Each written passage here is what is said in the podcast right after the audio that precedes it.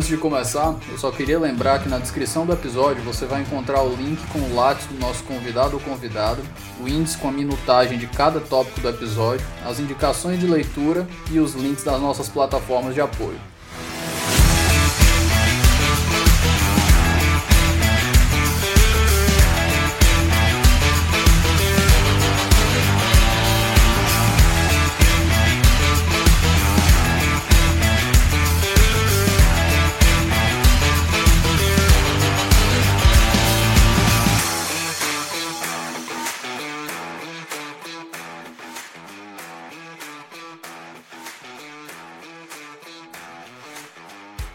Meus queridos, bom dia, boa tarde, boa noite.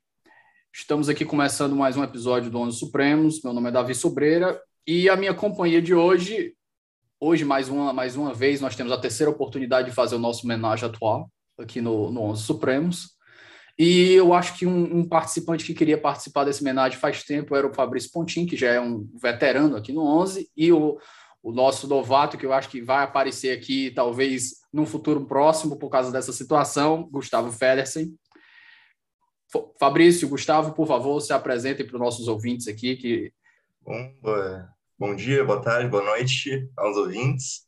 Eu sou Gustavo Federsen, sou professor de Relações Internacionais. Uh, pedi a paciência, esse é o meu primeiro podcast, na verdade, que eu participo mesmo. É. é uma honra estar aqui com o pessoal do 11. E é isso, vamos, vamos conversar sobre essa questão.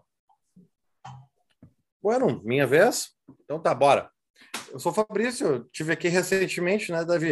Começando a ocupar demais o espaço e o vaso aqui, né? Eu queria já, desde já, me desculpar com os ouvintes.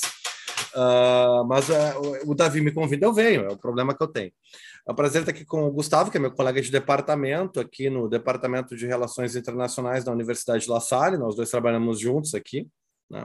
E para quem não sabe, eu também sou professor no Departamento de Pós-Graduação em Educação na La Salle.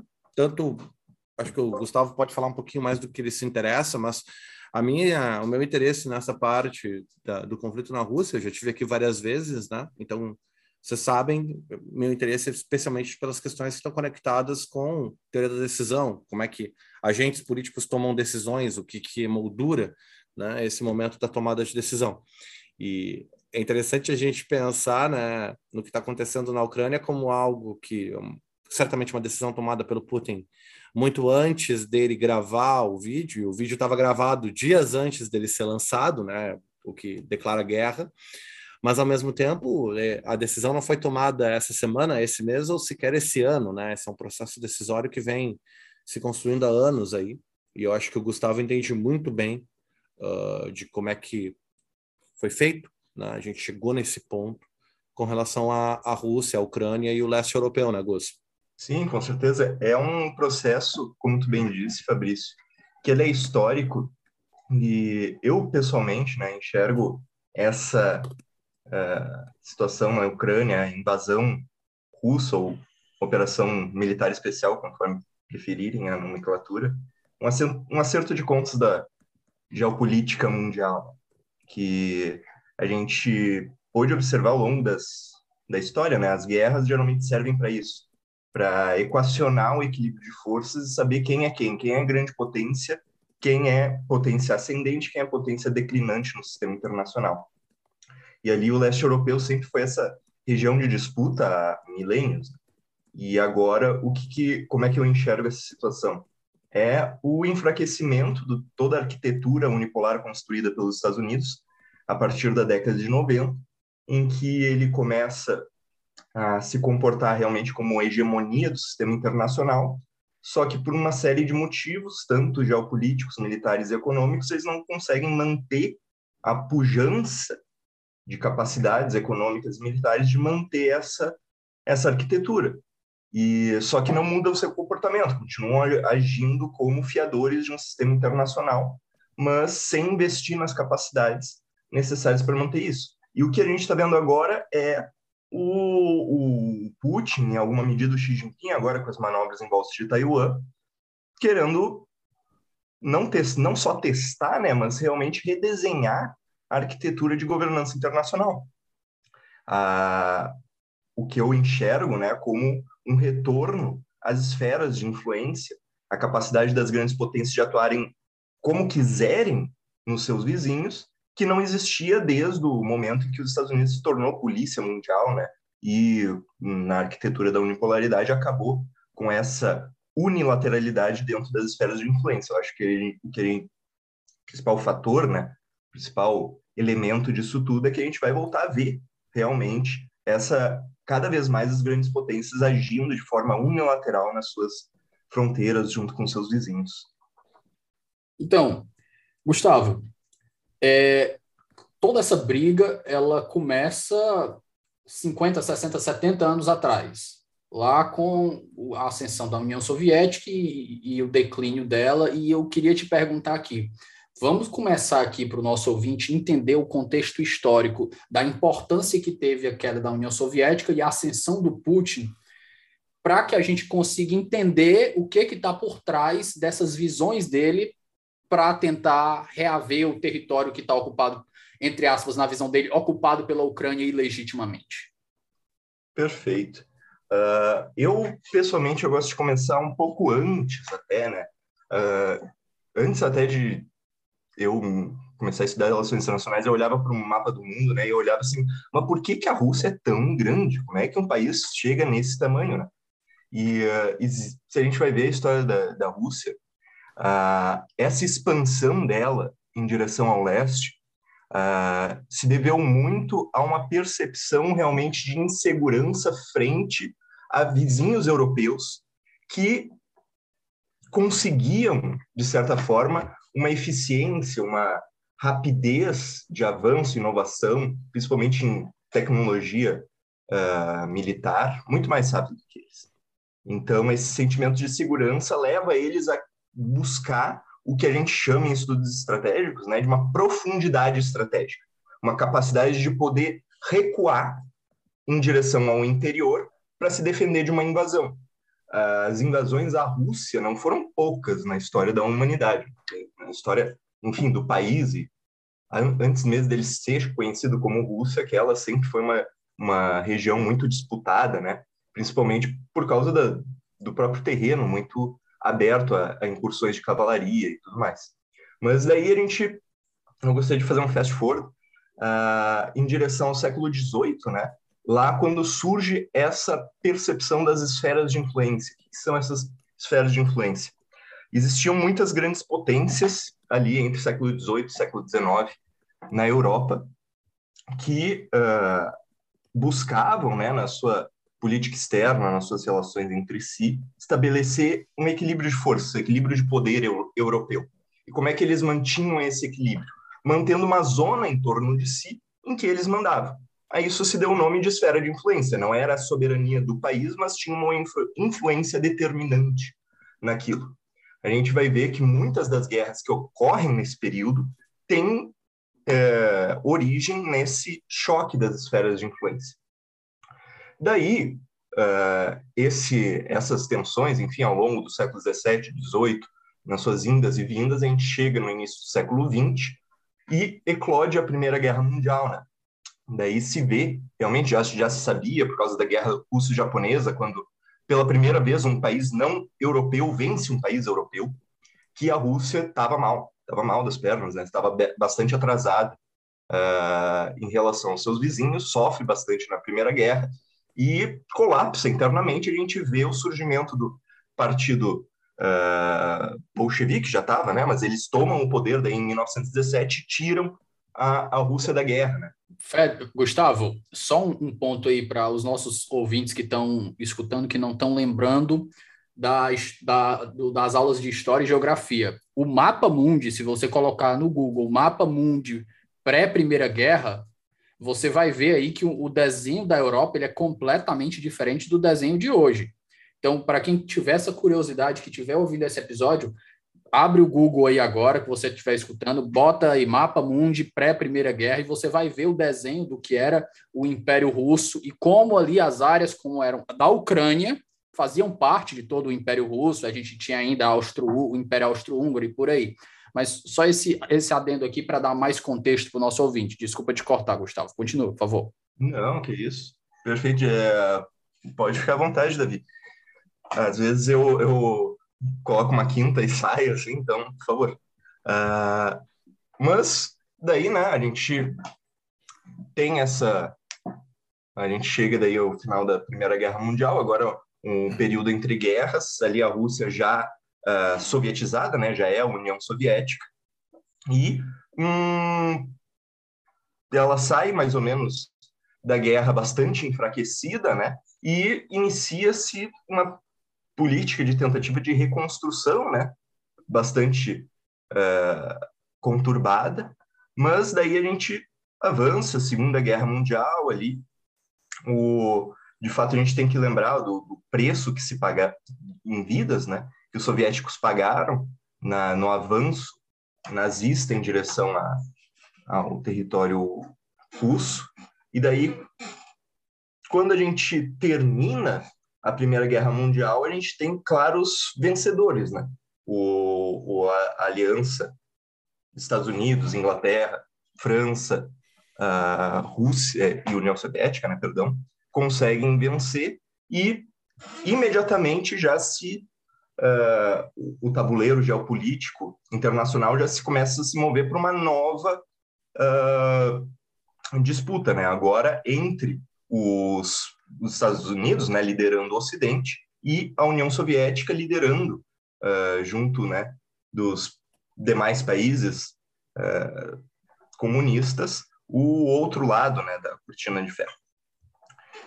Uh, só que daí a gente tem que se lembrar do seguinte, né? Por que, que ocorreu isso? Por que, que era meio inevitável essa disputa entre uh, Estados Unidos e União Soviética? Não era só por causa da ideologia. E isso não sou eu que estou falando, são uh, estudiosos dos,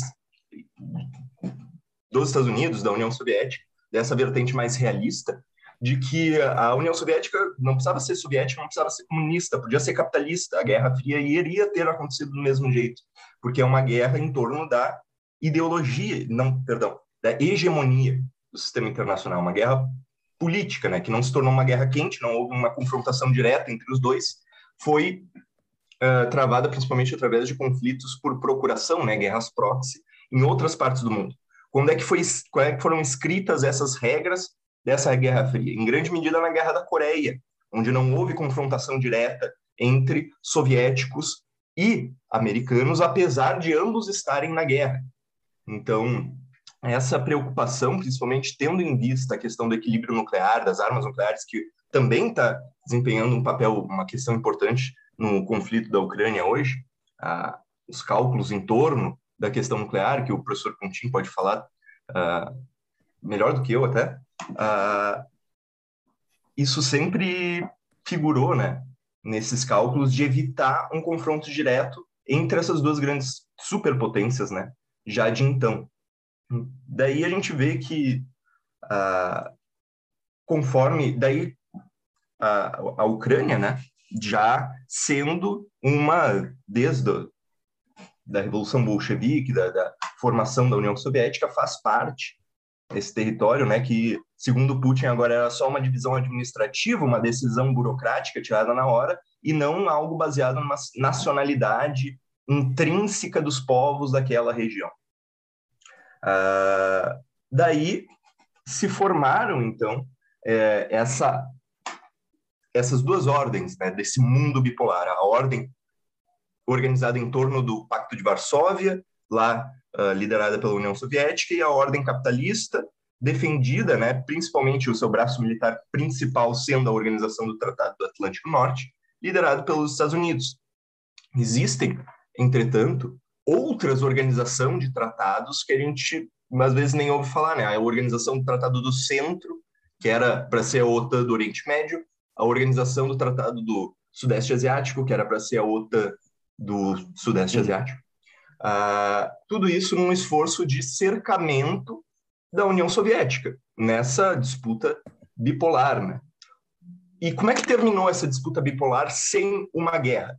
Foi graças à genialidade diplomática dos Estados Unidos e no período né, em questão, que se estende ali de 1972, com a viagem de Nixon à China, que daí eles conseguem transformar a China de um adversário num aliado contra a União Soviética, e se estende até 1992, lá quando Boris Yeltsin está em Camp David, uh, e eles fazem, junto com George uh, H.W., né, uh, fazem uma declaração de parceria que os Estados Unidos e a Rússia, agora, né, já não é mais União Soviética, não, seria, não se viriam mais como adversários, se viriam como parceiros.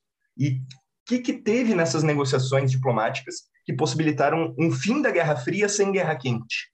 Os Estados Unidos se colocando né, como um, uma, uma liderança moral do mundo, né, prometendo que, e a gente tem isso documentado, né, promessas verbais a Gorbachev, que a OTAN não avançaria além da Alemanha depois de incorporar a Alemanha, né, a, já unificada, à OTAN.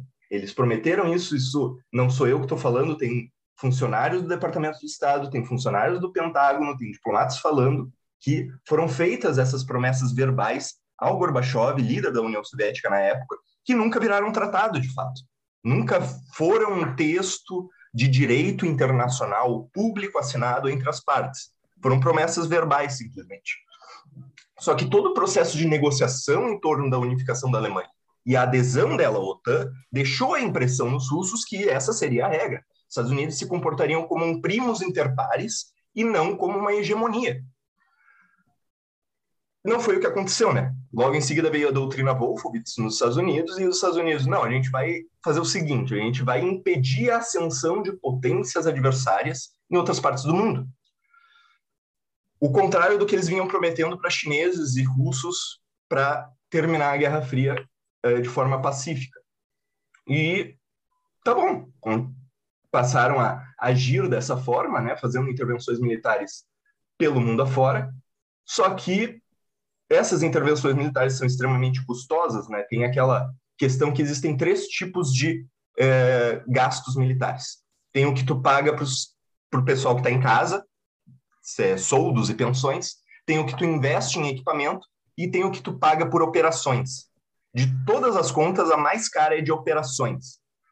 E foi o que os Estados Unidos fez por quase todos todo o período, né, que sucedeu a Guerra Fria. Teve Kosovo, perdão, teve Iraque, teve Kosovo, teve Iraque de novo, teve Afeganistão, teve Síria.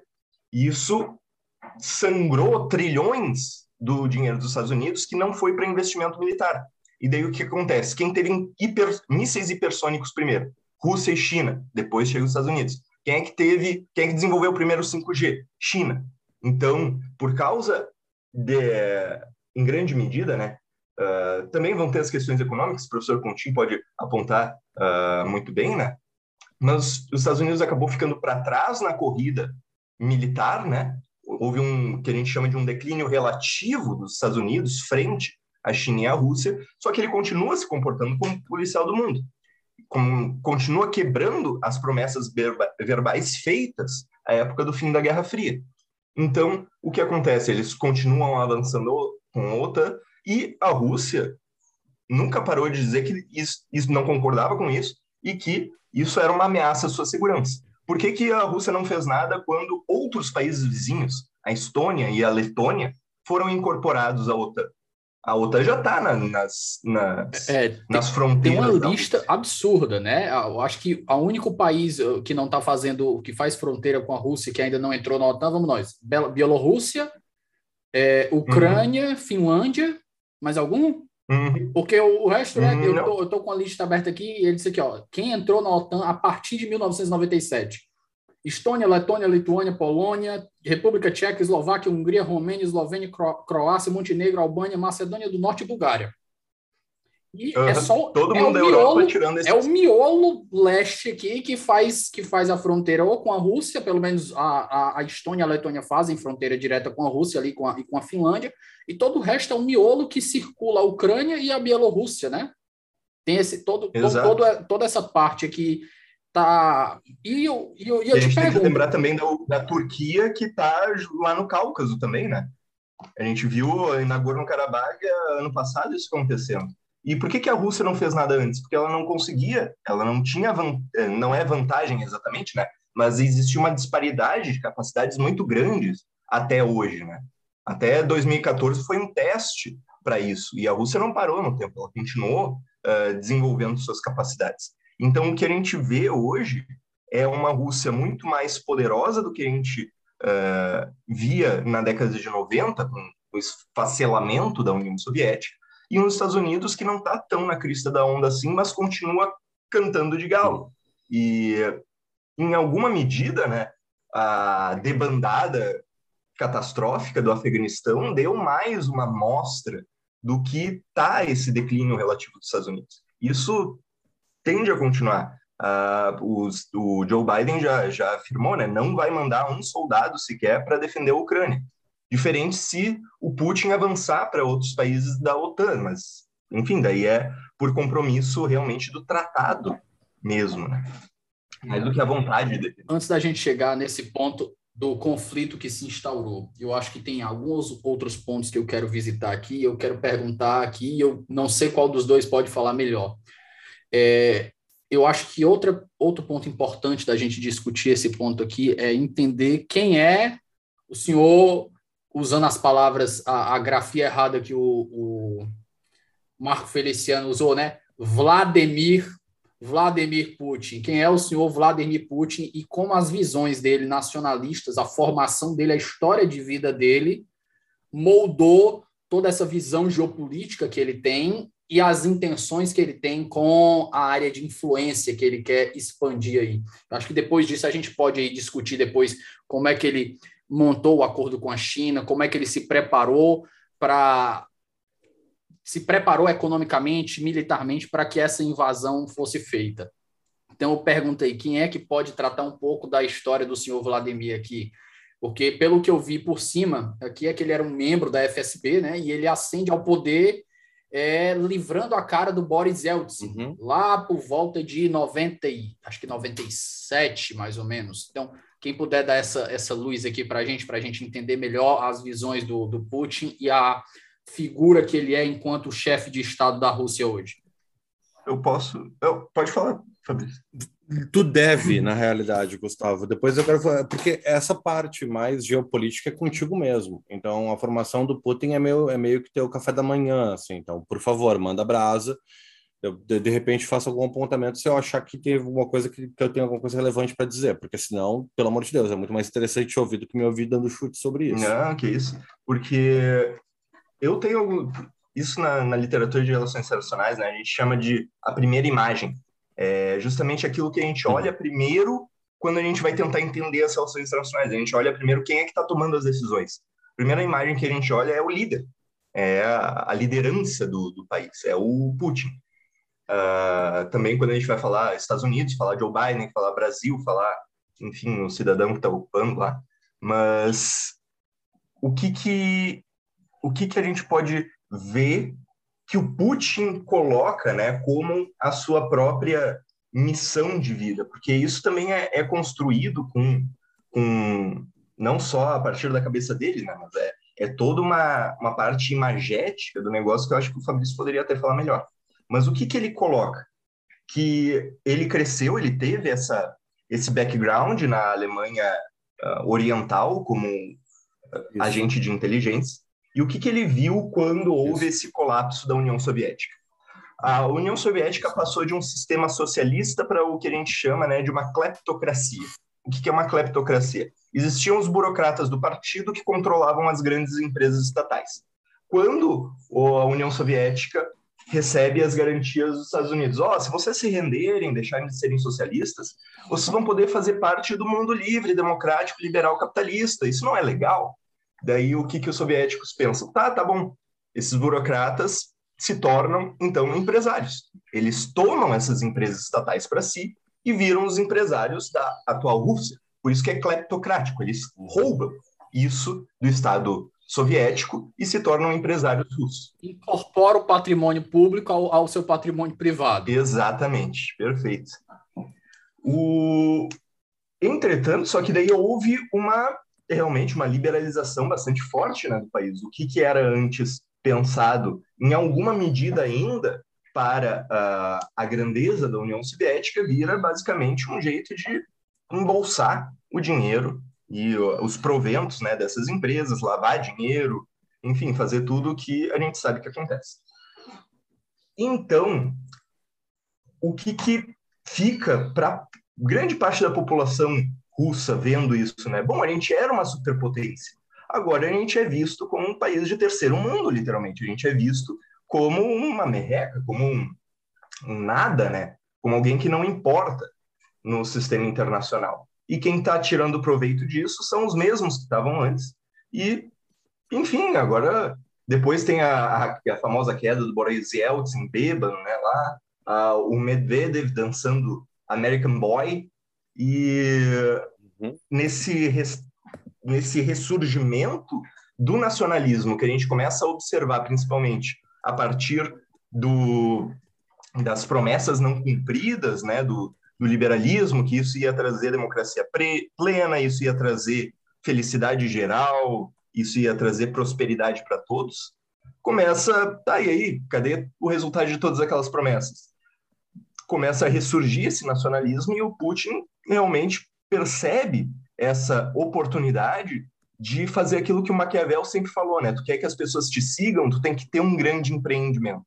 E o grande empreendimento do Putin é a reconstrução da grandiosidade da Rússia, né? Ele não usa o termo soviético, ele é, para todos os efeitos, se a gente olhar para as políticas econômicas, extremamente de direita mesmo, né? Uh, mas... É, esse daqui é um ponto que a gente tem que deixar claro. O que tem, eu tô higienizando a timeline do meu Twitter. Uhum. Passou pano pro Putin. Não, você não precisa gostar dos Estados Unidos, mas passou pano pro Putin, amigo, é bloco na hora. A, a, o que eu tô vendo de amigo de esquerda fazendo o otabautismo para passar pano pro Putin, o meu amigo, cara, é um conservador que reprime direito de mulher, de minoria, de homossexual do país dele, que está invadindo outro país e vocês estão defendendo o cara, bicho. Tem bom senso. Por favor. Mas desculpa esse disclaimer que eu achava necessário, Gustavo, por favor. Não, perfeito, é cirúrgico isso. E é realmente nessa onda que o Putin vai, vai surfar para ter uh, a capacidade de fazer exatamente, em alguma medida, né, o que o Xi Jinping fez.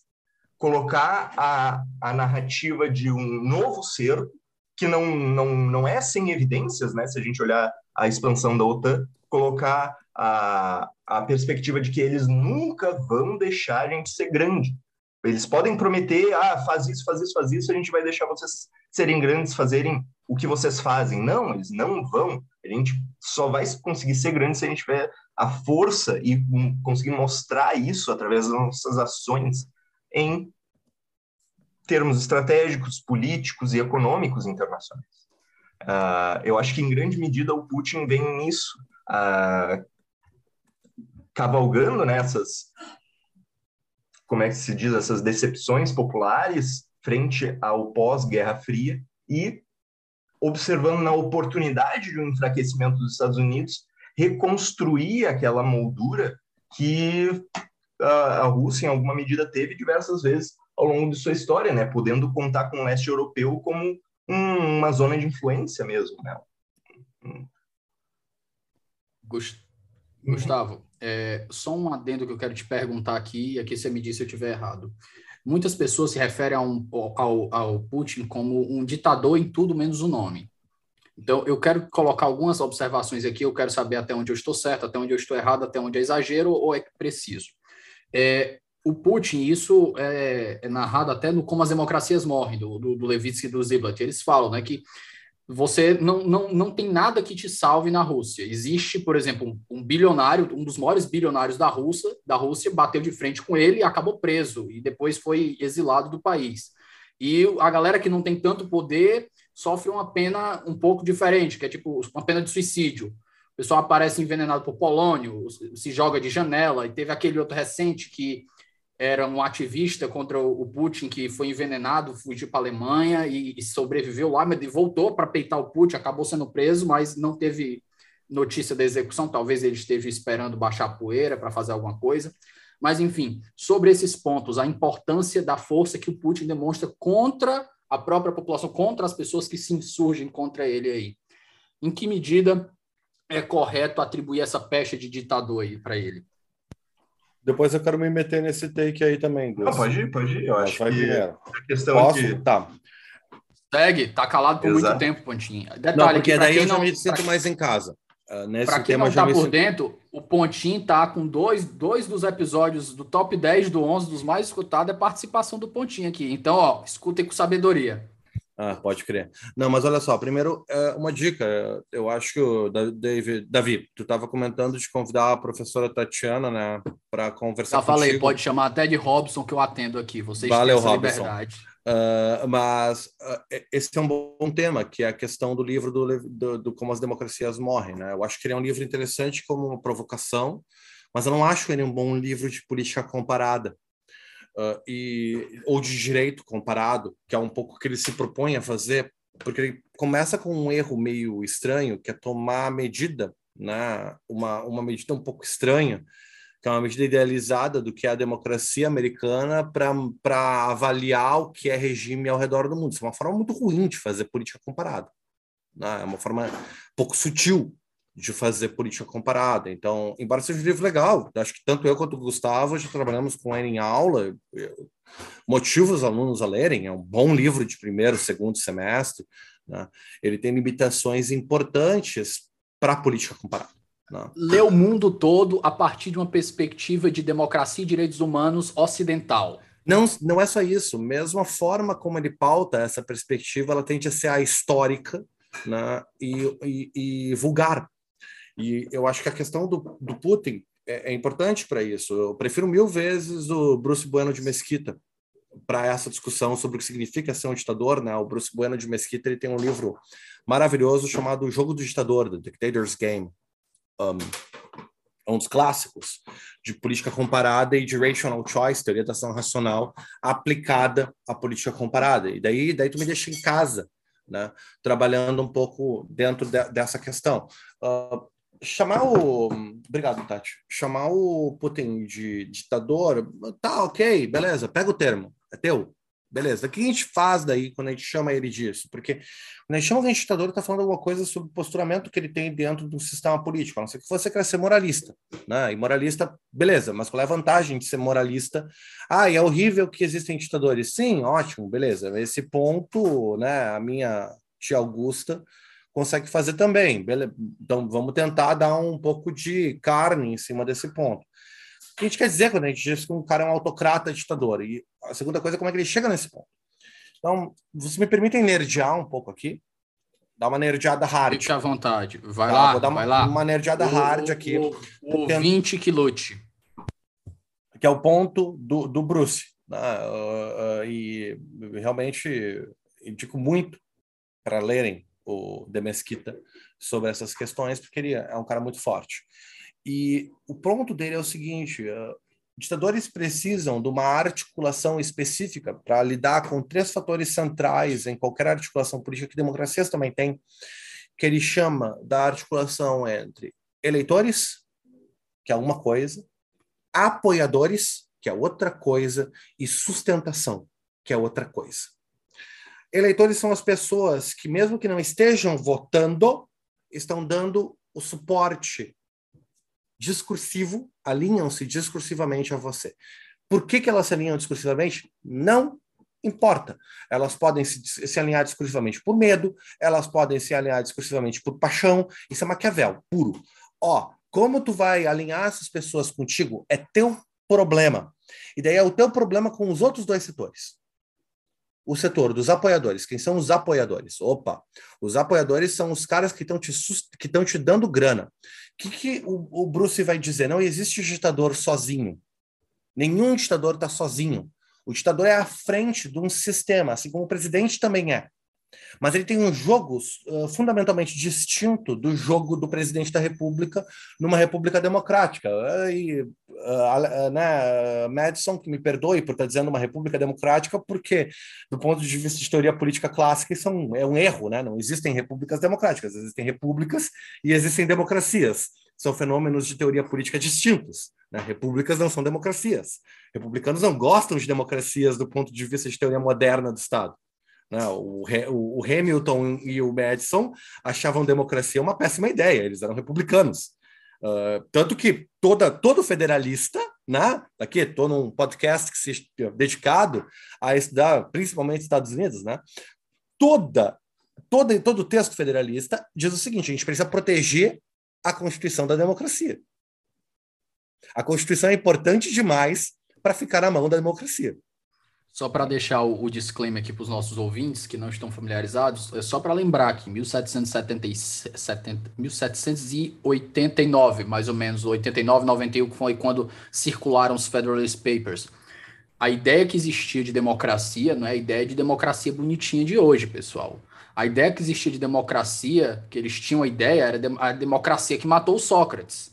Era a democracia da tirania da maioria. Então eles morriam de medo daquilo ali. Então a resposta era o que? Era uma república, um controle, um negócio mais voltado para uma aristocracia, em que é o pessoal que tem mais dinheiro, que tem mais saber, que o pessoal mais capacitado é que vai guiar o país para frente. Essa era a ideia que regia o, o, zeitgeist daquele momento ali, por assim dizer. Mas desculpa de cortar não, um pouquinho, só para dar contexto para o tá, tá ótimo, vamos, vamos, vamos acelerar aí. Muito bem. Então, voltando. O ponto do Bruce é o seguinte: Vamos pegar um cara, então, que é um head of state, né? Que, tá, que é a cara do Estado. Essa cara do Estado está representando uma série de interesses. O primeiro interesse é como é que ele mobiliza a população. A população é uma variável uh, da qual ele é responsável de forma correlata aos interesses de quem está financiando esse cara. Isso é muito importante. Esse cara é financiado por alguém que está dizendo: ó, você vai ser à frente da nossa negociação, uh, vai, vai, vai estar tá representando os nossos interesses frente à população. Tá? Ele pode ter muitos financiadores com pouco capital, poucos financiadores com muito capital. Certo? Para atingir os objetivos desses financiadores, ele vai precisar de uma sustentação política. Essa sustentação política é a equipe dele no governo. Como é que ele vai sustentar essa equipe? Essa equipe é responsável por realizar o que está em jogo aqui. O ditador é um cara que não está necessariamente ligado as prioridades dos apoiadores na linguagem do Bruce. Na linguagem do Bruce, quem importa é quem está sustentando e financiando, não necessariamente quem é o povo do país. Então, o ditador tem essa, esse framework, ele tem um, um nexo com uma sustentação específica dentro, da popula dentro, dentro do regime político. Nesse sentido, o Putin cabe muito bem dentro do framework que o, o, o Bruce está descrevendo como ditador. Mas a outra coisa que o Bruce vai tentar te provocar é dizer: ditaduras não são fenômenos ahistóricos. A gente precisa entender como é que o ditador chega na posição de ditador. E aqui entra um dos maiores enganos da geopolítica norte-americana e da análise de política uh, comparada, não só norte-americana, brasileira, mas eu estou pensando mais em termos pueris, né, de comentário em noticiário, quando se fala sobre ditaduras. Ah, o Putin é um monstro moral. Tá, mas como é que o Putin chegou no Putin? Primeiro ponto, o Gustavo já trouxe, não dá para separar ele do que aconteceu na Alemanha Oriental na década de 70, 80, quando ele estava situado lá, ele, quando o muro caiu, ele estava na Alemanha Oriental. Esse é um evento traumático para qualquer, qualquer russo, né? E um cara que se identifica, acima de tudo, como russo, ele não se identifica como soviético. E uma vez eu vi um troço muito engraçado, que toda criança russa, na década de 60 e 70, queria ser cosmonauta. O Putin foi um adolescente na década de 60 que queria ser KGB. Eu acho que isso te diz alguma coisa sobre a cabeça do Putin. Numa época onde houve uma abertura intelectual dentro da Rússia muito interessante, a ruptura com o dogmatismo stalinista, né? muita gente vai dizer o início do fim da União Soviética está ali, né? quando começa uma abertura maior intelectual, uma mudança de paradigma de armas, de como é que se pensa armas, porque o programa espacial é pensar armas, né? O programa espacial é um programa de arma, mas é uma forma diferente de pensar segurança e de pensar arma. Bueno, o cara teve a oportunidade de se vincular a esse tipo de, de coisa, mas ele não conseguiu. Ele foi para a KGB. Opa! Foi para Parakit. Né? Foi para Parakit soviético. E ele ficou lá. E ele ficou lá como um cara de chão, de solo. Né? Serviço secreto, filme do James Bond mesmo, aquela coisa, aquele tipo de operacionalização. Então, isso impacta a formação dele.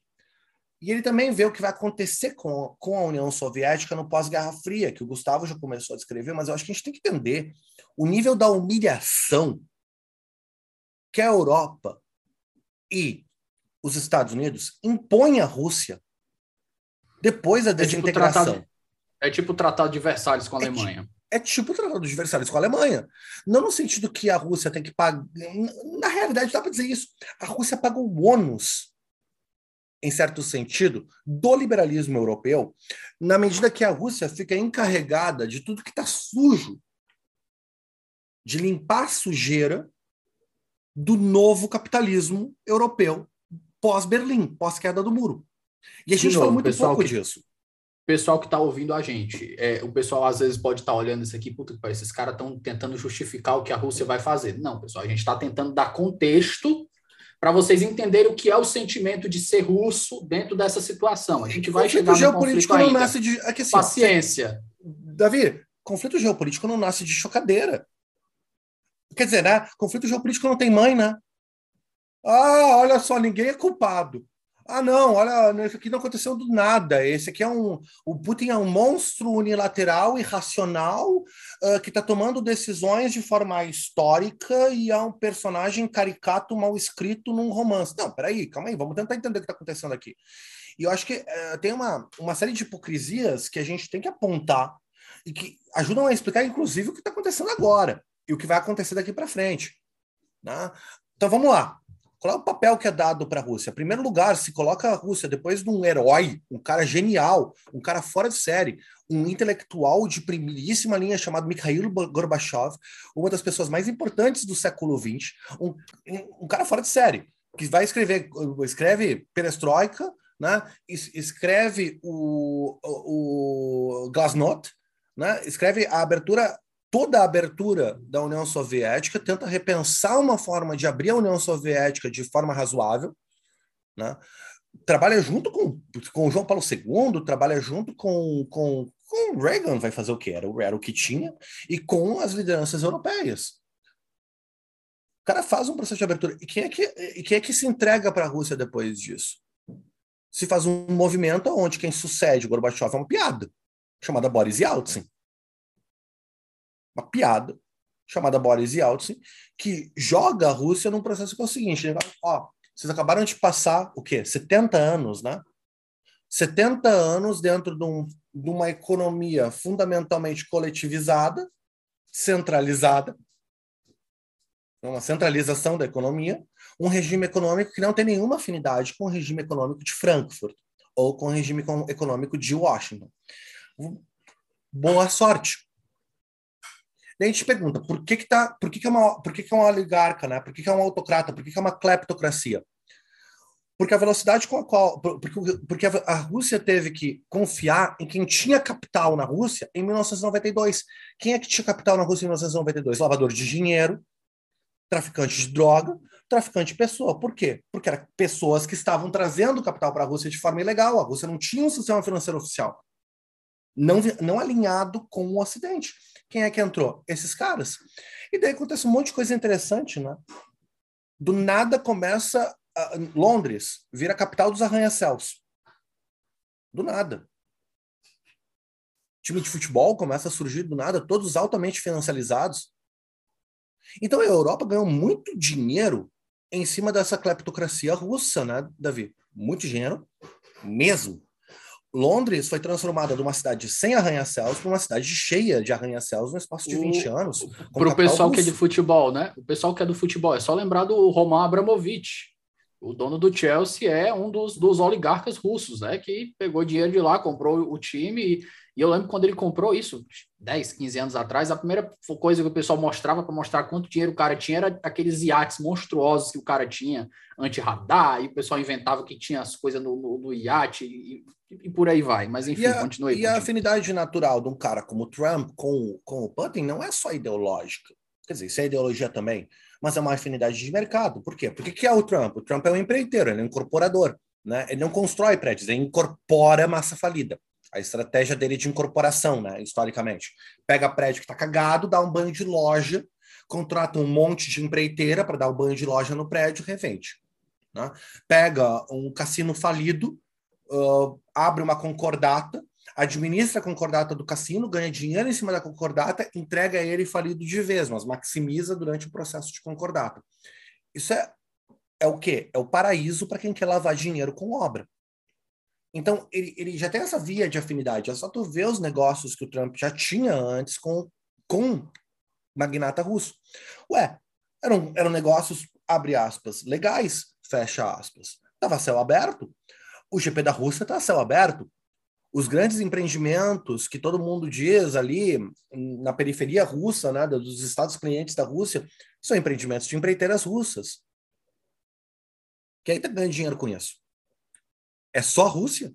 Não. Tem muito magnata europeu ganhando dinheiro nessa brincadeira e se beneficiando, só que ao mesmo tempo tornando a Rússia dependente desse tipo de capital. Então a interdependência aqui é, se há uma cleptocracia na Rússia, e eu acredito que há, ela também é uma responsabilidade direta do sistema financeiro europeu que financiou essa cleptocracia pelos últimos 20 anos. Ah, mas não, não tem mais nenhum. Isso aí é fato. E daí tem a outra questão, que é a OTAN. Como é que um cara como Putin vai encarar a OTAN se não como uma grande humilhação? Isso que o Gustavo colocou é muito importante. Se faz uma série de acordos. A, a, a OTAN vai parar na Alemanha unificada. Né? A queda do muro de Berlim pega todo mundo meio que de surpresa. E a unificação da Alemanha é extremamente natural. É um processo relativamente pouco traumático. Se unifica a Alemanha. Se faz uma linha. Bom, então tá. Ó, não dá para garantir a segurança e a, e a, integridade cultural e as prioridades políticas desse espaço todo. A fronteira cultural de soft hard power americano não pode ir do Japão até, sei lá, a Hungria. Porque é, né? Tu pega o Japão, atravessa o Pacífico e vai influência americana até a Hungria. Toda a segurança cultural, econômica está na mão, principalmente dos Estados Unidos. É, um baita, é uma baita fronteira, né, Tia? É, é uma fronteira gigante para você gestar. Enquanto isso, o Putin vai dizendo, vai dizer, porra, mas a União Soviética estava com essa segurança e antes disso, esses países têm um alinhamento cultural com a Rússia. A língua é parecida, as prioridades. Ah, mas é, imperiali é o imperialismo russo. Tá, mas peraí. O imperialismo europeu continua dando frutos para a Europa, o imperialismo americano continua dando frutos para os Estados Unidos. Então, só nós vamos ter que pagar o pato de não ser mais uma superpotência? E a resposta da OTAN é: você entendeu? É exatamente isso. Vocês vão pagar o pato. Nesse caso, a, a analogia com o Pacto de Varsóvia é muito boa.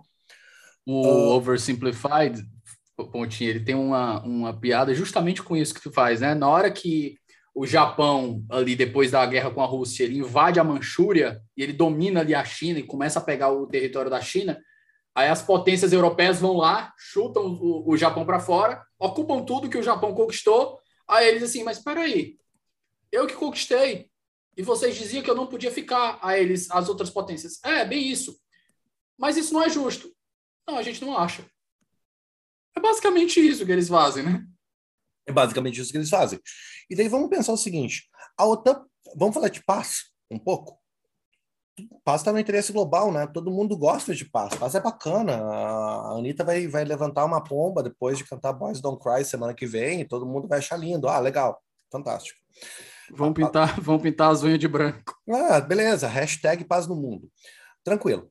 Uh, né? Isso, fazer todas as pombinhas. A gente faz o vídeo aqui depois e, e, o, e o, Davi usa para divulgar o episódio. Né? Os internacionalistas fazendo pombinhas. é. O personagem do internacionalista pacifista. Bueno, a OTAN trabalhou pela paz nos últimos 20 anos, Gustavo. O que, que tu acha?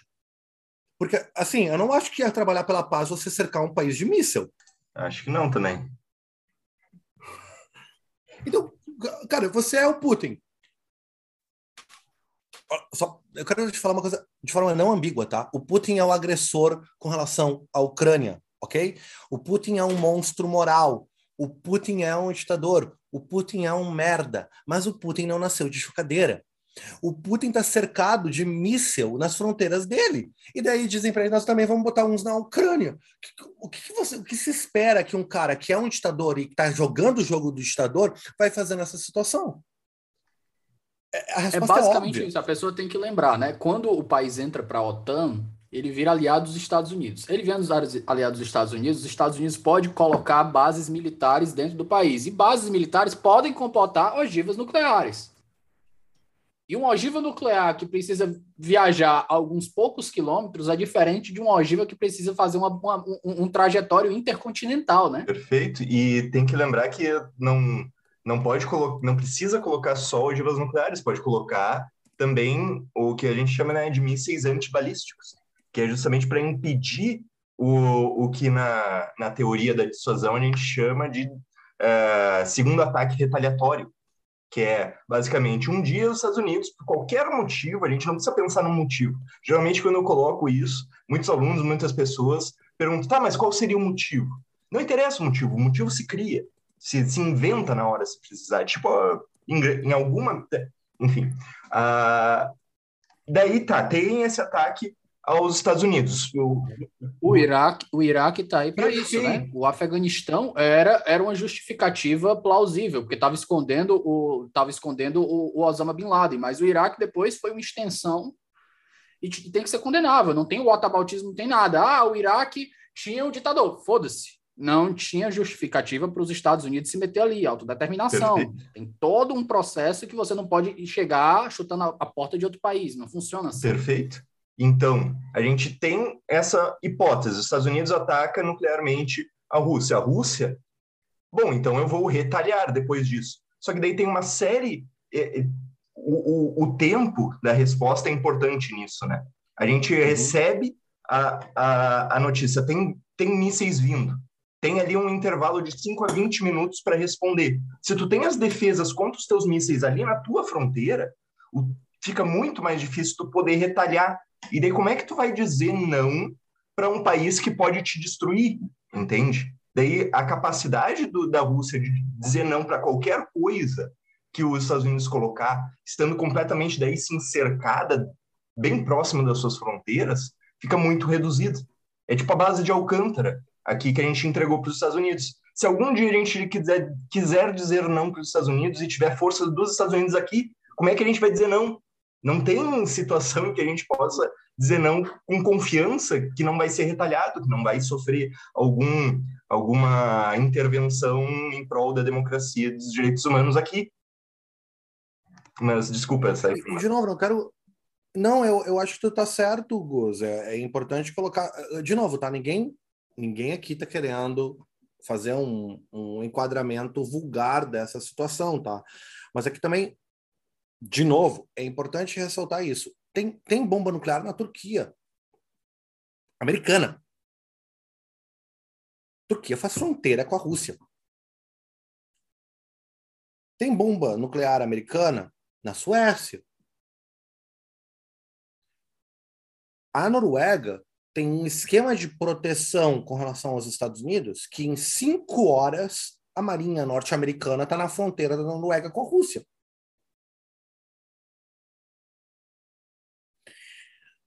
Tanto que, então, a gente tem que pensar um pouco o que, que significa ser responsável pela segurança russa e ainda tendo que dar a frente como um grande líder diante disso. E eu acho que tem dois, dois, dois eventos muito importantes aqui, três talvez, três, três eventos muito importantes, eu diria, nessa jogada. Um positivo.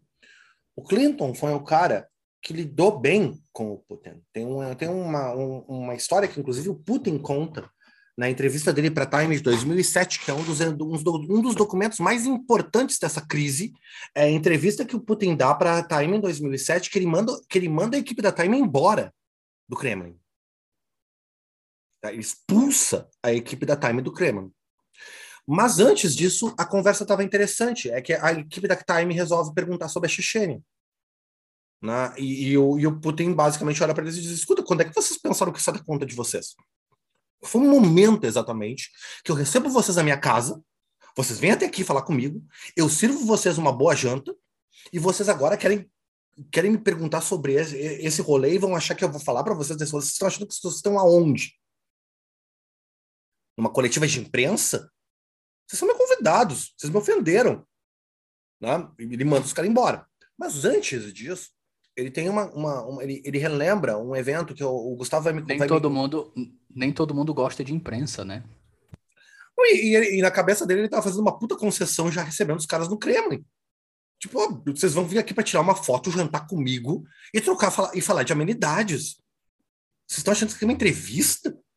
Assessoria de imprensa que ele queria. Tipo o que vocês acham? Né, que estão nos Estados Unidos? Não aqui não funciona assim né? Uh, Primeiro lugar. Segundo lugar, tem um, mas ele conta nessa entrevista de, um, de uma reunião do G7, onde ele está com o Clinton na reunião, e é um momento onde a Rússia está extremamente humilhada pós, pós Yeltsin, está ainda no início da, da administração do, do, do Putin, acho que deve ser 96, 97 e o pessoal vai sair, né? E os líderes vão sair. E na hora de sair, o Clinton chama o Putin para que eles saiam juntos da sala. E o Putin disse para os entrevistadores: Eu não esqueci daquilo. Foi um, foi um gesto muito legal do, do Clinton. Ele não precisava ter dito para a gente sair junto, né? ele podia ter me deixado sair atrás, e ele fez questão que a gente saísse junto. Foi, foi, foi boss, foi do caralho da parte dele. Mas não deu Meses depois daquilo, a gente tem aquele fiasco da Hillary Clinton, secretária de Estado, na Líbia. E depois na o, Síria. O Benga, é o Benghazi, aquele, aquele filme que, é. que aconteceu às 13 horas, os soldados secretos de Benghazi, né? Que aconteceu. Sim, tá, não... Mas é... não, o que eu tô te falando é se foi aquele caso que aconteceu, que é retratado. É, é também ali. Benghazi, é também Benghazi. Mas eu tô pensando mais, por exemplo, na, na, no fato que tu tem um, um cara no caso, que é o, o Gaddafi, né? Gaddafi é uma liderança histórica panafricanista, é um cara que acaba sendo uh, cooptado pela CIA, né? em grande medida, trabalha junto com a CIA. Ele tem black site da CIA dentro da Líbia que faz tortura sob encomenda do governo norte-americano. Isso é documentado, tá? Isso não é paranoia, isso está tudo documentado. A Blackwater tinha black sites dentro da Líbia.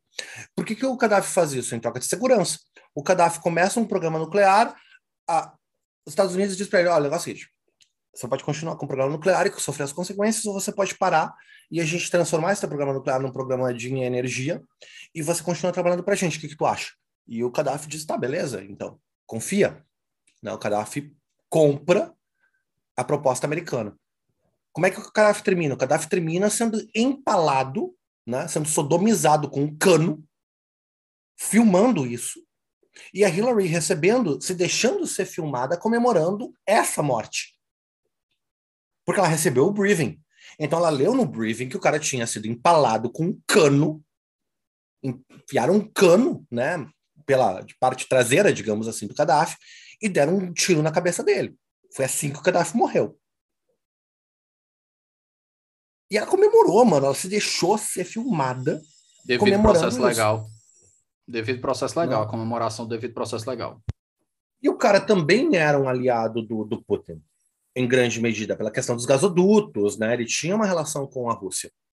Ao mesmo tempo, começa uma intervenção com o maior aliado regional da Rússia, que é a Síria.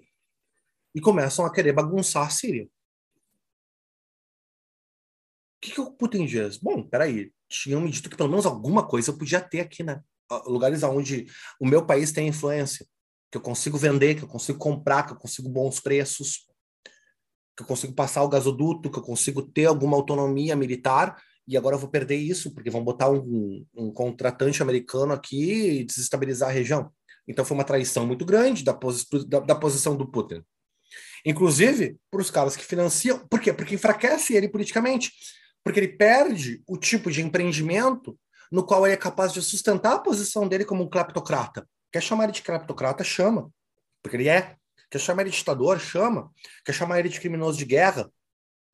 Beleza? Inclusive, ele é todas essas coisas. Inclusive, né, Pontinho, é, fazem uma análise da fortuna do Putin e diz que talvez ele tenha até uma fortuna superior, muito superior à fortuna do Jeff Bezos. Pessoal só não tem noção de como. Tem um documentário de um russo que o cara jogou no, no, no YouTube, tem a tradução para o inglês, né? Tem as legendas em inglês e o cara mostra uma, uma, uma, mansão que passa de um bilhão de dólares. É uma mansão com, com campo de hóquei subterrâneo, com vinícola, um negócio assim. Um bilhão de dólares são sete bilhões de reais, uma mansão. Meu amigo, não é um, uma coisa pequena para o cara pagar, não. Diz assim que a fortuna dele é, é algo que você não, não tem nem como mensurar. Não, e de novo, a fortuna dele é um resultado direto do fato dele ser um lavador de dinheiro. Mas a gente tem que se perguntar por que o capitalismo financeiro russo é um capitalismo de lavagem de dinheiro.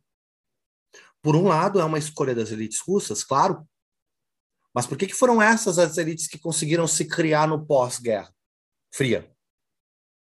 Isso é responsabilidade direta do papel que foi dado para a Rússia depois disso. E é um papel que humilhou o povo russo.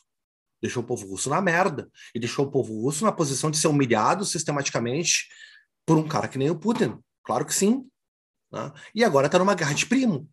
Ou seja, e... não aprenderam nada na Primeira Guerra contra adversários. Você não precisa humilhar o coleguinha quando você vence ele. Você não precisa ser um mal, um mal vencedor, né? Eu acho, eu acho, e o Gus também aqui, e, tu sabe, Davi, que eu tenho resistência muito grande a usar o termo neoliberalismo. Né? Eu acho que é um termo que é usado como coringa. Né? Então, cada vez que tem uma coisa, ah, não entendi, é neoliberalismo. Ah, vai lá, apresentei a carta neoliberalismo, você perdeu. Tá? Bom, então, só para classificar. Nesse caso, eu acho que tem aqui um parte de um dogma neoliberal, né, que a abertura de mercado leva a outras aberturas. E em 92, isso estava na crista da onda. Então, o que, que, se pensava? Se, ainda que a gente abra o mercado precariamente dentro da Rússia, uma abertura de mercado precária vai levar a uma abertura democrática no médio prazo. A China está aí para provar que está errado, né? É, é o, inclusive o, o Sen, que é o que a gente admira muito, ele diz, né, que é, são é, as, as, as liberdades políticas elas precedem, preferem as liberdades econômicas. Se você quer um, um, um precursor para as liberdades econômicas, você implementa liberdades políticas e não o oposto. É que é a crítica do SEM ao paretianismo, que no fundo é uma crítica ao neoliberalismo, né? A grande crítica do SEM ao regime neoliberal não é abertura de mercado, não é livre mercado, não é privatização. Não, isso aí o SEM está totalmente ok. A questão do SEM não é essa. A questão do SEM é quais são as condições políticas onde está operando. Então tem que ter uma igualdade, uma igualdade anterior para fazer o framing desse tipo de, de, de abertura. A abertura tem que ser precedida por um, por um tipo de framing. Muito bem. Qual foi o framing que foi dado para a Rússia? O framing que foi dado para a Rússia é rápido. Bolsa. Rápido. Bora. Rápido. Abertura. Rápido. Um, uma população que estava desacostumada a ter um mercado sem preços marcados começou a ter competição de mercado. É assim? Então, deu no que deu. Né? Deu no que deu. Uh, o que isso tem a ver com a Ucrânia? Um monte. E tem a ver, e daí é, eu acho que isso o Gustavo pode falar um pouco mais. Tem a ver com como a gente pode pensar o problema da interdependência. Né? Uh, por quê? Porque, por incrível que pareça, o Putin está na mão do sistema bancário europeu. Que agora está ameaçando congelar o capital russo. Se isso acontecer, é capaz do Putin estar tá em apuros mais rápido do que ele imagina. Não sei o que, que, tu, o que, que vocês acham. Falei um monte agora, vou parar de falar um pouco. É, mas vamos nós. Eu vou dar o, o, o gancho aqui para o Gustavo pegar essa parte da conversa. Gustavo, vamos começar agora a conversar sobre a invasão. Acho que a gente já está uma hora de conversa aqui, a gente já deu contexto suficiente e aqui ainda vou lembrar que facilita a vida dos ouvintes. O, o, o 11 ele tem uma, uma coisa que eu acho fantástica, que eu faço modéstia à parte, que é colocar um sumário com a minutagem de todos os assuntos que são tratados, para a pessoa até facilitar se ela for escutar em mais de uma vez. Mas o ponto que eu quero tratar agora é a questão da invasão em si. E a minha primeira pergunta, que eu quero que você, que eu, você por gentileza, responda quando você for tratar da invasão em si, é sobre o argumento que as pessoas usam de guerra justa. E eu lembro de ter estudado isso um pouco em direito internacional, e a, a, a guerra justa ela é, uma, é, é uma coisa muito rechaçada. E eu lembro que o argumento que é utilizado é justamente, acho que a guerra dos sete dias de Israel, que todo o entorno de Israel estava se preparando, se militarizando, Israel foi lá e plau, deu uma entrada ali no Egito, conquistou a porra toda, e depois diz, não, peraí, eu vou te dar umas concessões aqui. E Israel foi muito condenada por isso, sofreu, acho que sofreu sanções da ONU, aí vocês me correm se eu estiver errado. E tem essa ideia de que não existe, pelo menos no direito internacional, e vocês me corrigem se eu estiver errado, mas eu acredito que não esteja, não existe guerra preventiva. E daí entra aquela ideia do Putin, né? Não, isso aqui não é uma guerra. O que a gente está fazendo é pegando uma região aqui que é separatista, que eles estão cheio de russos, aí Vamos nós, o que a gente tem que tratar aqui, eu vou jogar um monte de assuntos e você pode ir me pedindo para a gente voltar, mas vamos nós. a região, as regiões separatistas, o argumento de que a, a Ucrânia é nazista, o argumento de que a, aquilo ali não é, uma, não é uma guerra, é só uma defesa, uma ocupação para defender pessoas russas. E eu acho que a gente pode começar até antes da Ucrânia, né? A gente pode voltar um pouquinho mais recente para a Crimeia, que é o que, o que dá essa, é, é o que dá o bote para essa primeira guerra aqui na Ucrânia. Vai lá, Gustavo. O microfone é teu. É, obrigado pela pergunta, por todos esses insumos também para tentar organizar os pensamentos nessa resposta. Só fazer um disclaimer inicial uh, para os nossos ouvintes, uh, um pouquinho de conceito só a guerra, ela pode, qualquer guerra, ela pode ser analisada em, eu acredito, quatro aspectos, quatro níveis de análise principais. Tem o nível tático, que é o que a gente pensa a guerra no, dos filmes, que é ver os soldados atirando uns nos outros no campo de batalha, as formações, o que, que é feito ali para no combate em si. Acima disso, acima desse nível do que a gente vê das pessoas, tem o nível operacional, que é dos grandes contingentes, que é quando o país escolhe onde, como e quando vai batalhar. Ou seja, daí nisso tá as vias de acesso, tá os planos de guerra, onde é que vão, onde é que a gente vai buscar a supremacia aérea? O que, que é a supremacia aérea? Onde é que gente, só os nossos aviões vão voar? Por que, que a gente precisa dessa supremacia aérea? Para os nossos tanques poderem avançar tanque não avança se tiver míssil, foguete caindo na cabeça dele. Tanque é um negócio caro, tu não desperdiça tanque. Então tu só vai colocar o tanque ali quando tiver uma cobertura aérea decente. E para que que tu vai colocar o tanque? O tanque serve para tomar território, para poder garantir o território. Tudo isso é o chamado nível operacional é a ideia do, do, do, trânsito, né? O maior em função do menor. O, o, avião protege o tanque, o tanque protege os carros, os carros protegem os soldados. Perfeito, exatamente. Até é, se algum militar brasileiro está me ouvindo falar tanque, ele vai ficar muito bravo comigo, porque a nomenclatura em português é carro de combate. Tanque é americanismo. Mas, enfim, eu falo tanque. É, Aldo Rebelo curtiu isso. Uh, exatamente.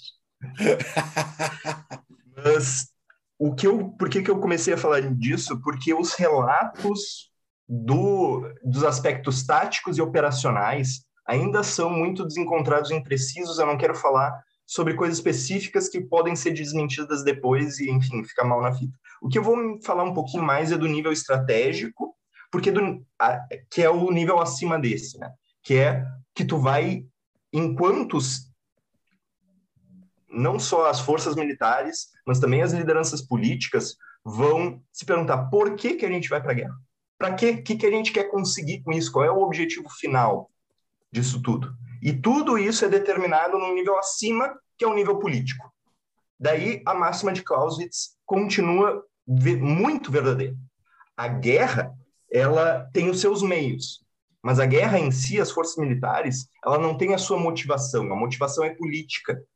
Ou seja, a guerra é a política por outros meios. Guerra é política. É uma política pública, inclusive. A guerra é uma política pública de assassinato sistemático, mas é uma política pública. E para isso tem que ter uma motivação política. O, o, que eu acho que a gente já falou bastante da parte política, focar na parte estratégica, então. O que, que vai ser essa uh, junção de meios e fins da Rússia? O que, que a Rússia quer? Ela quer reafirmar a sua uh, hegemonia na sua região próxima. Entretanto, não dá mais para fazer isso nos dias de hoje só com a força militar, em grande medida pelo que tu colocou, Davi. A ideia de que qualquer coisa que tu vai fazer que vai influenciar outros países tem que ter uma justificativa que seja apoiada pelo direito internacional. No direito internacional hoje, só existe uma, e o Fabrício me corrige se eu estiver errado, só existe. E Gustavo, só um adendo, né? É o direito internacional, como vocês bem colocaram, guiado por prerrogativas, por premissas ocidentais. Foi moldado por premissas ocidentais, em geral. Em geral, sim, mas eu ainda estou pensando no nível um pouco mais uh, básico no, do sistema ONU, que foi concordado pela, pela União Soviética no final da Segunda Guerra Mundial. Está lá na Carta da ONU. Nenhum país pode usar de força armada, só para autodefesa. Autodefesa frente a um ataque Daí, lógico, tu pode. Se não, a guerra só pode ser feita de forma multilateral, só pode ser se tiver o aval do Conselho de Segurança. E o Conselho de Segurança das Nações Unidas, que estava reunida no momento, e, e, e, a parte imagética disso é, é incrível, né? A, deixaram para anunciar a operação enquanto estivesse ocorrendo a reunião do Conselho de Segurança. E então, de fato, à luz do direito internacional, não, não existe isso que o Putin acabou de falar, mas ele está usando justamente a mesma é, e é para criar realmente essa imagem. A mesma lógica que foi usada para justificar a intervenção no Iraque, para justificar a intervenção na, na Síria, ou seja, em grande medida, o, a responsabilidade de proteger, que é um novo conceito que surge ali a, a partir dos anos, na década de 2000, de que existiria mais um motivo pelo qual a guerra poderia ser justificada que é a responsabilidade de proteger populações. Às vezes, o, o governo daquela população não tem a capacidade ou não tem o interesse de proteger alguma população e o sistema internacional não pode ficar indiferente quanto a isso e pode, inclusive, agir para proteger essas populações. Essa foi a justificativa colocada para as, uh, uh, as operações na Líbia, por exemplo, a responsabilidade de proteger. Ou seja, são missões de paz, né? são missões é, não de guerra. Foi essa imagem que o Putin colocou. E por que, que ele colocou isso? Porque está dentro de um, uma arquitetura de pensamento estratégico maior que ganhou o nome de guerra híbrida. O que, é a guerra híbrida? E a gente volta do porquê que as ações militares não podem ser justificadas somente por questões militares por causa do avanço dos meios de comunicação quase instantâneos, né? A população fica sabendo muito rápido o que está acontecendo, então não dá para fazer mais o que antigamente chamava de fé accompli, né? Um fato consumado. Ah, quando a população sabe, já, já acabou tudo, né? Uh, hoje em dia não tem que ter a justificativa e a guerra militar, a guerra cinética, né, como a gente chama, ela ocorre ao mesmo tempo em que ocorre a guerra psicológica. A chamada guerra de quarta geração seria essa que entende que o objetivo da guerra, mais do que destruir o adversário, é destruir a vontade do adversário de continuar na guerra. E, o... entretanto, uh, no primeiro momento se pensou que isso poderia se fazer sem os meios militares. Poderia se usar apenas de narrativas conflitantes, aquilo que o Tversky trabalha bastante, né, da imagem ah, âncoras mentais e tudo mais para acabar com o consenso social em torno da necessidade de fazer a guerra. Tem um é, teórico do poder aéreo norte-americano chamado John Boyd, que diz que o seguinte: a guerra ela depende de um ciclo de política social chamada ciclo ODA, que é um, um acrônimo, né? é uma sigla para observação, orientação, decisão e ação. Cada um desses passos, primeiro tu observa o que está acontecendo, depois tu te orienta, o que, que isso quer dizer, o que, que isso que eu estou observando significa, depois tu decide o que, que quer fazer e daí tu age. Isso é um ciclo, porque essa ação vai gerar uma nova observação. O objetivo da guerra, então, é quebrar o ciclo Oda, é quebrar a capacidade do inimigo de observar, de se orientar, de decidir, inclusive de agir.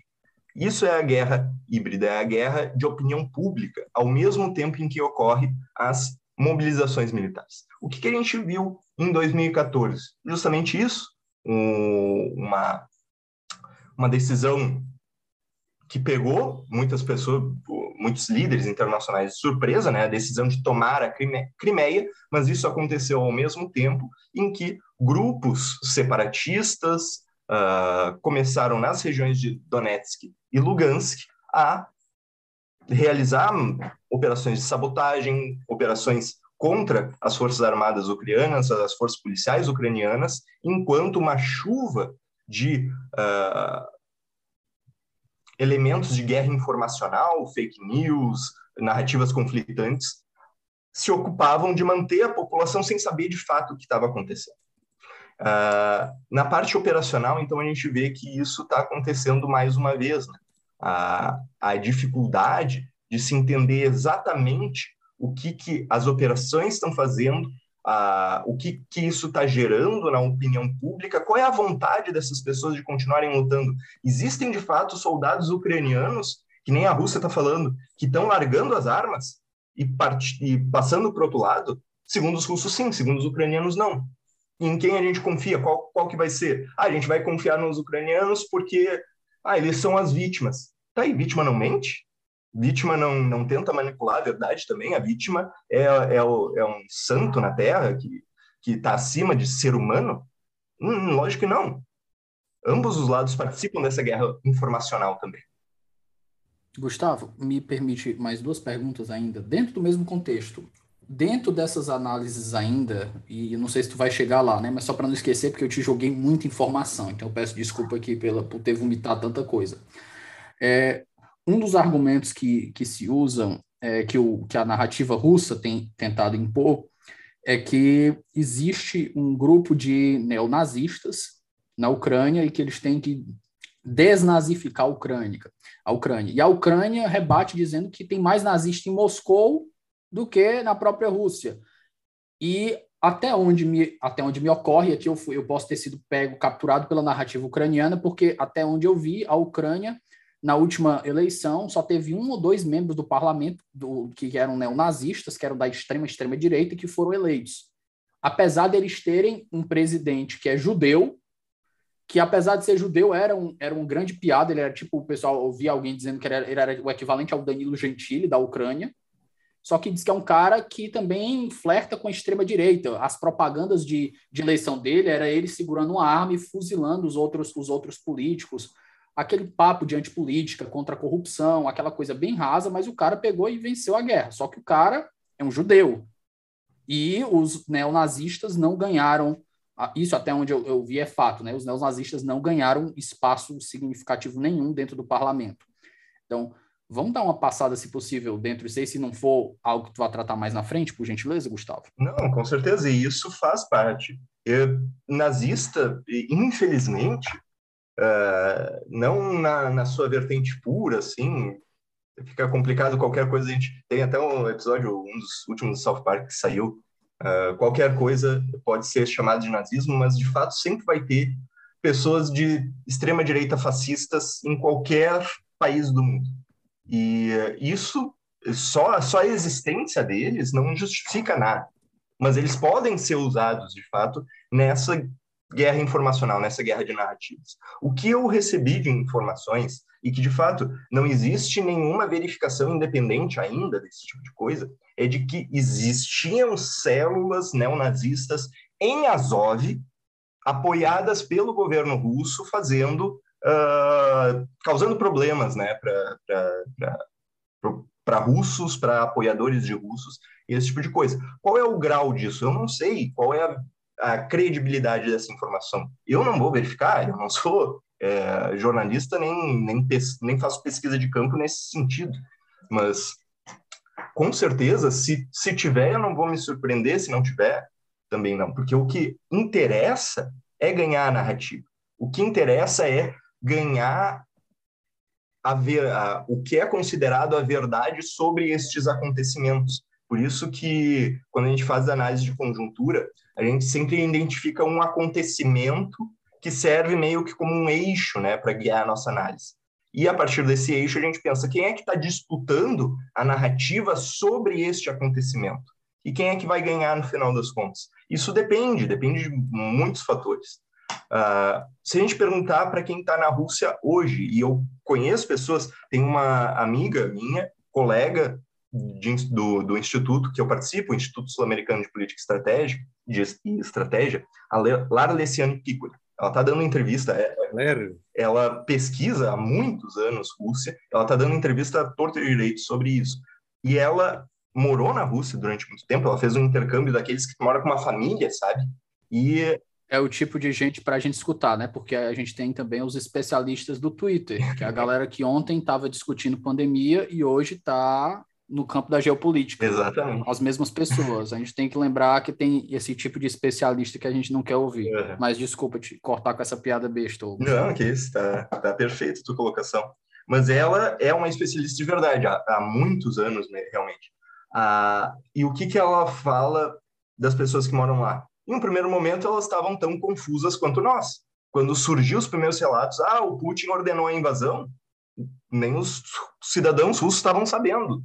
Como, só que a gente fica aqui com a imagem disso, né? Tipo, eles estavam tudo sabendo e tch, não fala, vai ter invasão, não fala. Imagina o climão que ficou lá na Estação Espacial Internacional, né? Entre os russos e americanos. Hum, de fato, ninguém ninguém sabia. Qual é, como é que eles veem? Os russos, eles entronizaram essa perspectiva de que, de fato, a gente estava sendo cercado e se a gente não fizesse alguma coisa, não desse essa mostra de força agora, no futuro ia ser bem pior. Então, infelizmente, a gente teve que fazer isso. Os ucranianos, que nem o Fabrício falou, são como primos para nós. Só que famílias também brigam, né? Famílias também vão, às vezes, às vias de fato. E, poxa, ele tá, é um país que estava se perdendo, a gente, a gente Fica triste, a gente gostaria de ter paz também, mas é o que acontece. Então, dentro da Rússia, em alguma medida, essa guerra de narrativas está tá mostrando que tem um apoio. A gente viu, tem notícias, né? Ah, tem demonstrações dentro da Rússia condenando a guerra, tem jornalistas que já se colocaram a favor da paz contra a guerra. Sim, toda a sociedade vai ter dissenso, mas da perspectiva da guerra híbrida, do que precisa para ganhar a guerra híbrida, que são, de fato, os corações e mentes, ali na região pelo menos dentro da Rússia, ainda tem bastante apoio. Né? Na região do Donbass também tem, tem muitos russos, nacionais russos da, da época, né, da, em que, para evitar nacionalismos dentro da União Soviética que pudessem enfraquecer, eles faziam uns meshes, mandavam populações de um lado para o outro, colocavam burocratas de um, uma nacionalidade para cuidar de outro lugar também, para tentar fazer uma dar uma mexida no caldeirão cultural e não deixar que, que se, se fechassem, se cristalizassem de novo nas, nacionalismos dentro. Hoje em dia está rendendo dividendos disso, porque tem muitos pró-Rússia dentro dessas regiões. Deixa eu fazer uma pergunta aqui que talvez o Pontinho queira entrar nela também. É, outro ponto da narrativa, e aqui eu quero tratar desse ponto da narrativa e a gente já dá um pontapé para outro, outro tópico, se você não quiser ainda aprofundar a invasão em si que são as consequências da invasão. Por que elas vão ocorrer e como elas vão ocorrer, né? Por exemplo, a gente está tá vendo aí o, o, preço do barril de petróleo já está passando de 100 dólares. Então, o que, que mais vai ocorrer para a Europa, para os Estados Unidos e para o Brasil também, que eu acho que talvez seja importante, né? Como diz aquele meme, aquele meme que o pessoal que gosta de futebol, que eu vejo muito, né? Como isso vai afetar o Grêmio, uhum. né? Uhum. Mas a primeira pergunta é, é, eu fiquei muito receoso quando eu vi essa, essa invasão do Putin, porque teve primeiro a Crimeia. E quando ele pegou a Crimeia, ele foi lá, e a guerra contra a Rússia ela não é bem uma guerra, ela é tipo um massacre. A, o pessoal já fez um comparativo do, do armamento que a, do, que a Rússia tem, da quantidade de pessoas, e comparado com a Ucrânia. A Ucrânia não é um underdog, a Ucrânia não tem chance. Não tem, não, não há chance, não há. Estatisticamente, eu, eu, eu acho que eu conseguiria cravar 101% de certeza não é nem possível, mas eu cravaria 101% de certeza que a Ucrânia não tem como sair vitoriosa num conflito desse. No conflito pergunta... convencional, né, Davi? É, isso, isso, isso. Porque isso, isso é uma adendo importante, né? Que o governo vai cair em Kiev, ninguém tem dúvida. Já está invadido, diga de passagem, né? Ninguém, Kiev já foi invadido. Ninguém, quer morrer, ah, ninguém vai morrer abraçado com isso. Isso, isso, né? O pessoal, tanto que o, o, o presidente da Ucrânia está desesperado querendo apoio da OTAN, e a OTAN está dizendo não, porque a gente não quer escalada nuclear, não vai rolar, tu tá sozinho, amigo. Na parte militar é contigo com a guerrilha, né? Agora, a guerra de guerrilha depois vai ser brutal. Não acho que vai ser bem assim, a não ser que a Rússia consiga botar um governo muito rapidamente lá no lugar, né? Um, um Lukashenko da vida. É, a não ser que seja isso, a coisa vai escalar muito rápido. Mas, continuando, quando eu vi a, a, a Rússia agora, eu e, e já vendo a Crimeia anterior, me parece muito aquela, aquela ideia do, do Chamberlain com o Hitler. Que o Hitler chegou na Segunda Guerra, ah, eu quero a Áustria. Não, você não pode ter a Áustria. Ele vai e pega a Áustria. Ah, tá bom, a Áustria, mas nada mais. Ah, eu quero a Tchecoslováquia, eu quero essa parte aqui da Tchecoslováquia. Ah, mas você não pode ter. Pega a parte da Tchecoslováquia. Ah, mas só isso e nada mais. E assim ele vai repetindo. Aí ele pega o resto da Tchecoslováquia. até que chega no ponto que ele vai para a Polônia e os caras, ah, não, tá bom, a gente perdeu, sai Chamberlain, entra Churchill e começa a guerra. Mas o que eu te pergunto aqui, essa, essa, essa provocação, até que ponto essa expansão para a Ucrânia, digamos que o Putin saia bem sucedido, que provavelmente vai sair, digamos que ele consiga implementar um governo, entre aspas, fantoche, como é o Lukashenko, eu não sei nem se o Lukashenko é equivalente a um fantoche ou é só um cara muito alinhado com Putin, que usa esse alinhamento para se manter no poder. Aí você pode entrar nesse ponto também. Mas digamos que ele consiga implementar um governo pró-Rússia na Ucrânia e não incorpore o país, mas ele torne aquilo ali uma zona de influência muito forte. Quanto tempo até ele começar a conversar com as potências laterais que estão fazendo frente, é, fazendo fronteira com a Ucrânia, ou isso não está no, no, no, horizonte porque essas potências já estão todas, sem exceção, já estão todas na OTAN? Bom, uma vez, mesmo que ele, na minha percepção, mesmo que eles... E aqui, como eu estou perguntando o futuro, né, vale aquela pergunta que o, o cara do direito responde sempre, depende. Depende, exato. É, pois é, você pode responder dessa forma. Valeu. Uh, então, depende, né? Depende de muitos fatores, mas eu sei que tem uma coisa, eu não sei, eu, eu enxergo que tem uma coisa que não vai depender, que é essa insurgência que vai continuar na Ucrânia, mesmo se tiver o, o, governo assim mais alinhado com a Rússia, eles conseguirem colocar, em alguma medida, conseguirem controlar Kiev, controlar as principais cidades, vai ter uma guerrilha de profundidade de, de longa data, principalmente naquelas regiões que tipo, forem mais destruídas nesse nesse avanço inicial. Por quê? Porque tem todo o interesse ocidental de financiar essas, essas coisas, de transformar a Ucrânia num Afeganistão para a Rússia, eles tentarem controlar aquilo, controlar e, e gastarem muito uh, naquilo, um Afeganistão soviético de novo para a Rússia agora na Ucrânia. Tem todo esse interesse. Ah, mas então talvez o, o próximo passo seja avançar, né, e continuar para as demais para os demais vizinhos ali. Mas ele, como tu bem disse, né, eles já estão na OTAN. Dependeria de primeiro ou eles saírem da OTAN e aceitarem serem fantoches da Rússia, mas porque se eles continuarem na OTAN, eu acho muito pouco provável de que pelo menos assim nos próximos 10 anos a Rússia queira se meter com a OTAN do jeito que está. É, fazer alguma coisa que os Estados Unidos sejam obrigados, de fato, a intercederem, nem que seja de forma uh, de apoio aéreo, ou, mas que sempre abre possibilidade de uma escalada nuclear, né? uh, ainda mais dependendo do, de qual, qual for qual forem né, os objetivos declarados no momento que isso acontecer. Então, nos próximos 10 anos, em 2030, que vai acontecer? Vai estar tá completamente diferente, não tenho como falar. Mas se for para o Putin continuar avançando em direção aos principais países, eu não vejo ele fazendo isso antes de 2030. Se ele, enfim, ainda estiver lá, né? Pelo menos.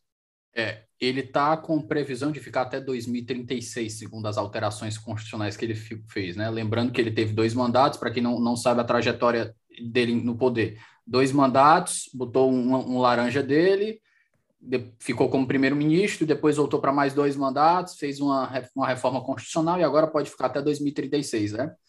Mas agora a pergunta, eu acho que talvez o Pontinho vai querer pegar, que é a parte eu só quero, de... eu... Vai lá. Eu só quero pegar um pouco esse raciocínio do Gustavo com relação à questão da progressão e como é que a gente vai ver essa invasão. Eu tendo, eu tendo a pensar ela em termos de redlining, né? de desenhar linhas vermelhas, e algumas coisas me chamaram atenção nas últimas duas semanas. A primeira coisa que me chamou muita atenção é a declaração do Putin é: eu quero ser levado a sério.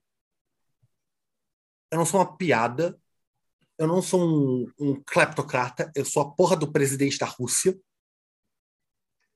E isso aqui, a Rússia não é um brinquedo da OTAN, para o qual a OTAN pode ficar apontando míssil. Né? Então, primeiro lugar, é isso. Segundo lugar, nós temos o nosso espaço cultural e eu vou deixar bem claro para quem quiser ouvir que nós compreendemos a Ucrânia como parte do nosso espaço cultural. Isso é uma frase de guerra. O cara disse que não reconhecia a, existência do Estado, do, do Estado ucraniano. Porra, Em termos de declarações de um líder de Estado, é uma das declarações mais radicais que você pode dar, né? Você diz para o seu vizinho, você não existe. Então, é uma declaração bem forte. Não é uma declaração nova? Não, é uma declaração nova, mas a forma como ele fez ela é nova. Daí tu pega o Mersheimer, né? Como é que os, como é que os políticos, como é, como é que políticos usam discursos, né? Por que, que eles usam discursos? De que forma eles usam a linguagem? Tu, tu vai começar a entender isso. O que, que eu achei interessante? Estados Unidos e Europa levaram o Putin a sério. A resposta à invasão na Ucrânia, ela leva a declaração do Putin muito a sério. Ninguém desrespeitou a declaração do Putin. O Putin desenhou uma linha vermelha na fronteira da Ucrânia e disse: vou brincar aqui. A resposta da OTAN e da Europa, da Europa e dos Estados Unidos, né, da OTAN, é dizer: muito bem, quer, quer, quer a Ucrânia? É esse o preço. Tá aqui o preço, nós estamos te dando o preço. O preço para você ficar na, Ucrânia, que você vai pagar inicialmente, é esse aqui. E nós achamos que nós, e nós achamos que tu vai fritar tu tem uma porta de saída a qualquer momento. Ó, ninguém está te dizendo que tu não tem porta de saída. Tu não quer com os Estados Unidos, não tem problema. O Biden disse que tu não precisa falar comigo, eu não quero falar contigo também. Não precisa ser comigo, não. Mas a porta de saída está clara. Está dada a porta de saída. Quer? Quer. Não quer? Não quer. Beleza. Mas nós reconhecemos a tua red line. Mas nós vamos te dar uma também. A nossa red line é a seguinte: você atravessa a fronteira para algum país da OTAN, é artigo 5 na tua cabeça.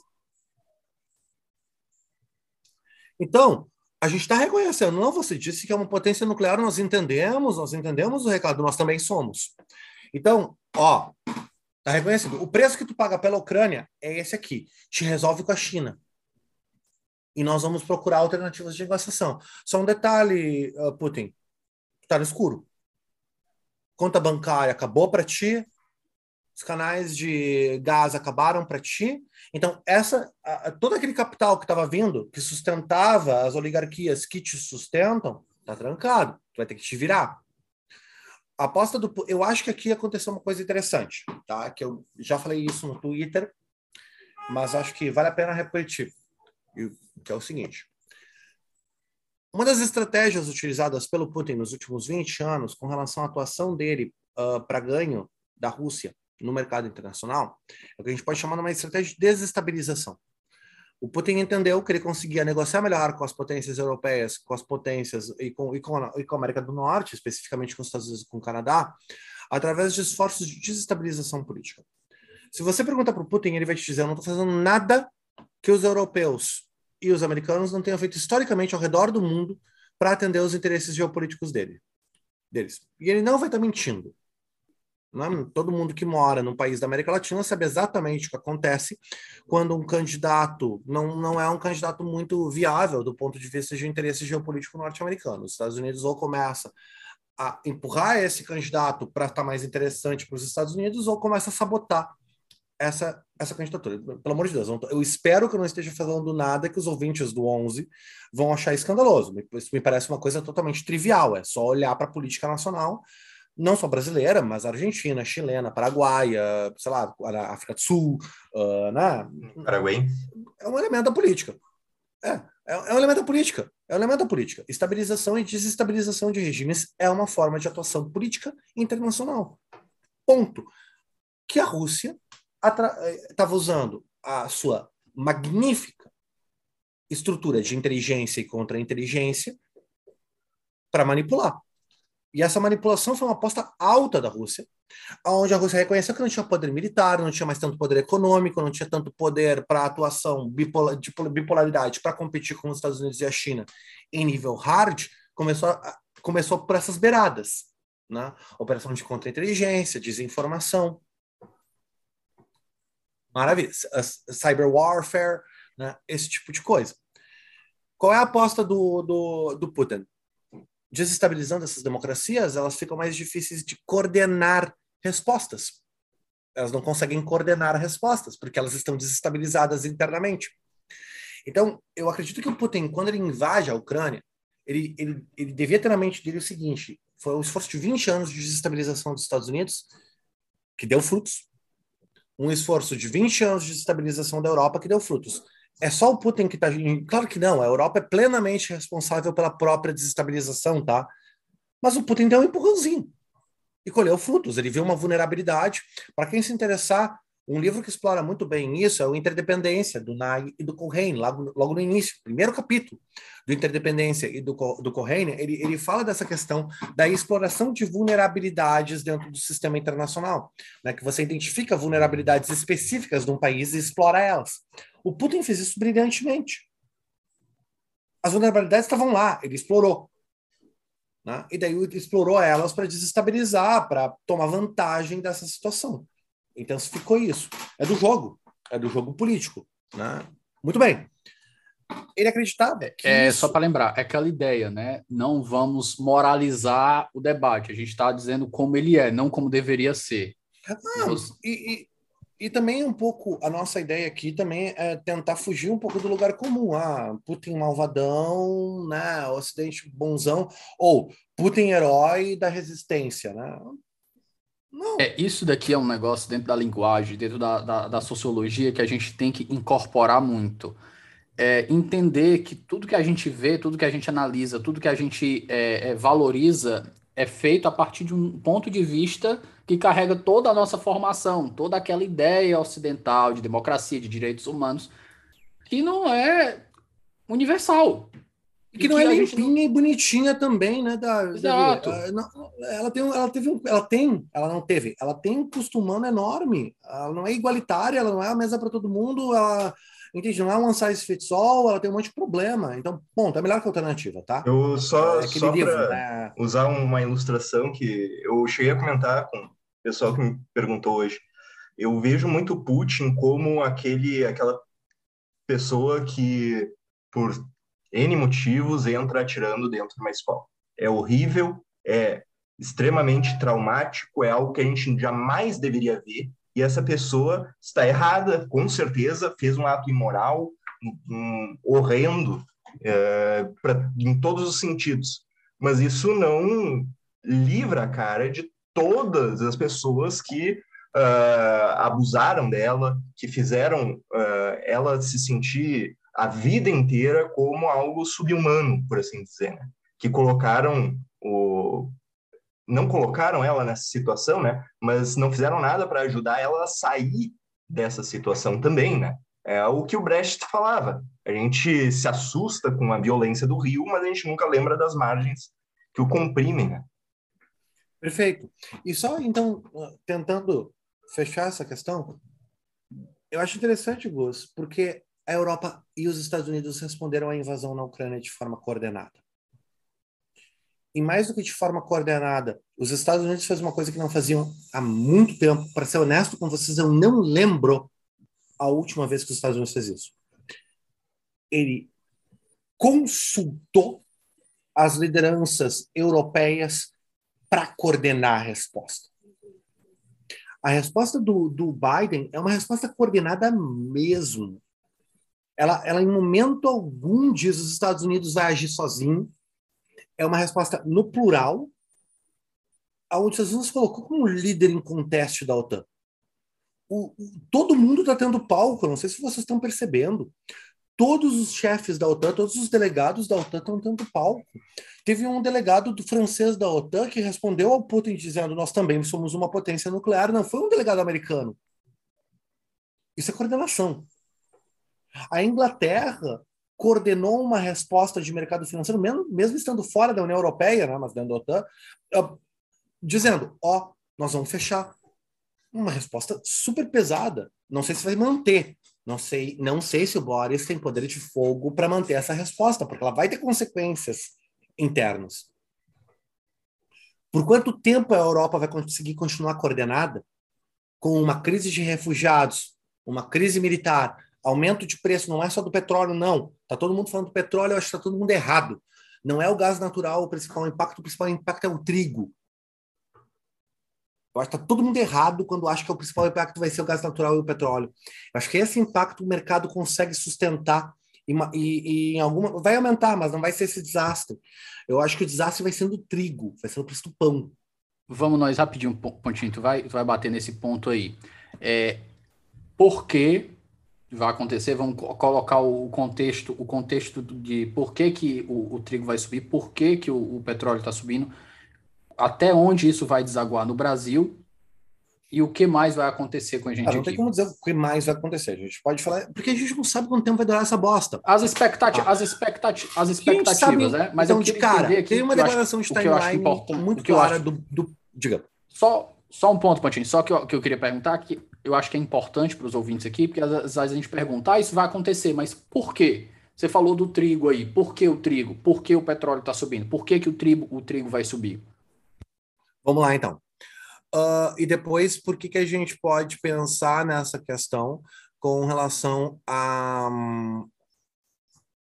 a, a, a- caralho, ao Brasil? Como é que isso vai impactar o Brasil? Vamos lá, então. Primeiro, trigo e petróleo. O- a Ucrânia e a Rússia são, em grande medida, a cesta de pão da Europa. Boa parte da produção de trigo europeia vem da Rússia e da Ucrânia, tá? Inclusive para o Brasil. Uh, muito do trigo brasileiro é russo, certo? No momento que esses países entram no escuro ou que as vias uh, de infraestrutura para importação e exportação estão prejudicadas, isso implica em aumento de custos. Tá? Esse aumento de custos eles vão ser perceptíveis no preço final para o consumidor final, da, da baguete na, na- em Paris. Baguete em Paris vai subir de preço, certo?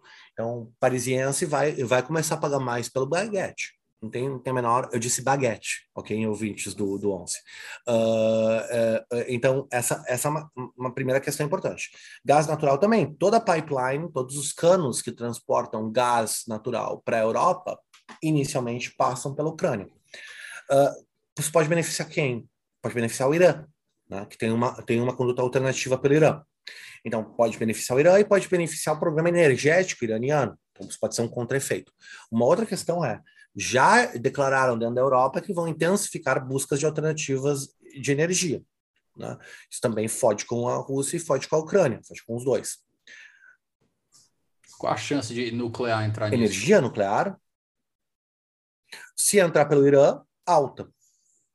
Ahn, alta, alta. As chances de intensificar programas nucleares, porque são os que já têm mais infraestrutura pronta, né? Ready to hand. Está pronta para ser usada, é diferente de energia eólica ou qualquer outro tipo. Outro ponto para incluir na análise aí, eu vi o Oliver Stunkel comentando que a Rússia ela não fez isso de forma sem pensar. Isso não é uma coisa que eles Não. estalaram o dedo e não, vamos partir para cima. Eles assim, ó, eles viram uma crise política na, na Inglaterra, eles viram uma crise política Isso. razoável nos Estados Unidos, eles viram uma transição de poder na Alemanha, eles viram o, enfim, uma quantidade de, de, de, de problemas que está acontecendo ali pela região da Europa, ali nos Estados Unidos, e eles fizeram um acordo com a China, apesar de ser muito assimétrico a, a China fazer um acordo com a Rússia. Isso é o comentário do Stunka, né? Ele diz ele é uma relação de poder muito assimétrica a Rússia fazer um acordo com a China. Isso pode deixar ela refém de certa forma, mas eles se prepararam e eles orquestraram tudo isso antes de fazer essa, essa invasão, porque eles sabiam que ia ter sanções. Com certeza. Mas o que eu acho que eles não imaginavam era a dimensão da coordenação na resposta europeia, certo? E o fato que a China ia começar a dar para trás. E a China já entrou em contato com, com o Putin pedindo providências. Escuta, né? O que está acontecendo agora? Agora a gente está vendo que tem uma, tem uma possibilidade de saída para isso que eu chamaria da saída ah, da Geórgia, né? que foi o caso da Geórgia lá em 2007, que a Geórgia capitulou rapidamente. Né? Então já está rolando um boato que a Ucrânia prometeria sair da OTAN, nem entrar. né? Não, nós vamos desistir da entrada na OTAN. O que está rolando agora. Que seria esse o conteúdo da call que o premier, presidente, né, que o presidente ucraniano faria para o Putin hoje. Se eles dizem, tá, vamos parar hostilidades e fazer isso. Só que se você ouve o discurso do Putin, ele não é sobre a OTAN, ele é sobre mudança de regime. Ele quer mudar o regime na Ucrânia. Sim, teve a Ele chance. quer que saia o comediante judeu. É. Está muito claro. Hum? Não quer presidente judeu na zona de influência dele. Ele quer alguém Quer alguém russo. Não basta ser. Eu, eu te Ele- pergunto, Ele, ele quer, quer um alguém russo. etnicamente russo. Pode ser até. Não basta.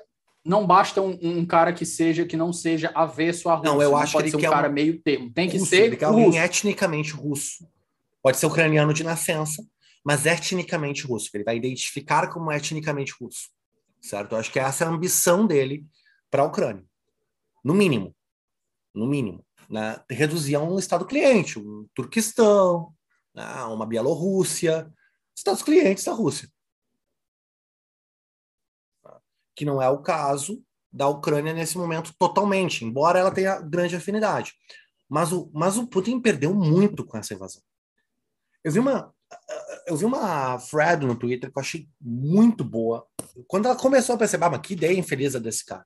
E conforme eu fui lendo, eu fui pensando, mas que esse cara teve uma ideia boa, na real, uma, uma analogia boa. A analogia dele foi a seguinte: apesar que amanhã se faz um referendo na União, na, na União, na, na Grã-Bretanha, na Escócia certo?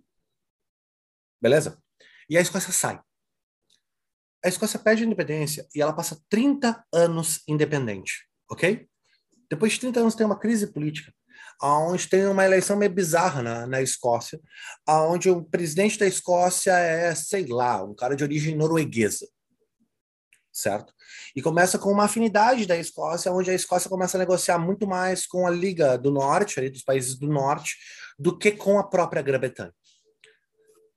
E daí, o primeiro-ministro inglês diz: a Escócia é etnicamente bretã.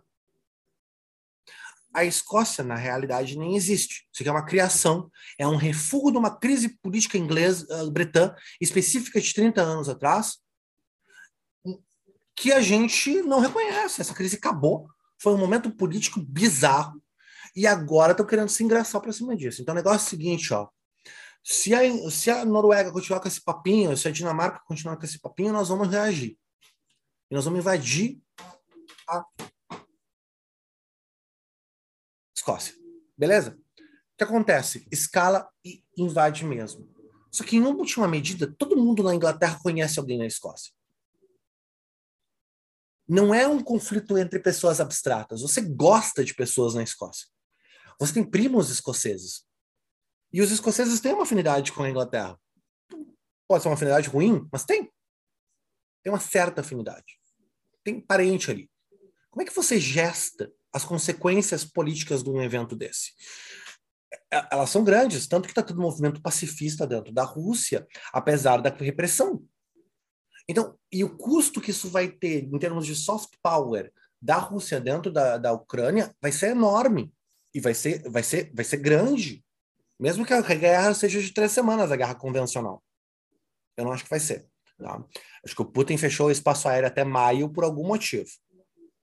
Eu não sei se ele vai aceitar um desescalar, agora. Porque ele pode desescalar e declarar vitória. Mas todo mundo vai perguntar por que, que tu mobilizou todo esse poder de fogo? Por que, que morreram 3 mil pessoas, 4 mil pessoas, 6 mil pessoas em três dias para isso? Qual foi o ganho? E eu não acho que a, esse, a, as sanções vão simplesmente sumir do mapa. Eu acho que agora, se, se fizer o um acordo, o Ocidente vai dizer: ah, é? O negócio é o seguinte: não, não, a gente não quer a Ucrânia, pega para ti. Mas mudou a natureza da relação e isso vai ter um custo político para o Putin muito grande se ele não conseguir se alinhar com a, com a, com a China. Mas aí entra o que o Stankel falou: a assimetria entre a China e a Rússia é muito grande. E outra, a China historicamente bota bafo na Rússia. Isso vai lá da, da relação do Mao Zedong com, com Stalin. Sempre botou. Não é uma relação tranquila a relação entre a Rússia e a China, historicamente.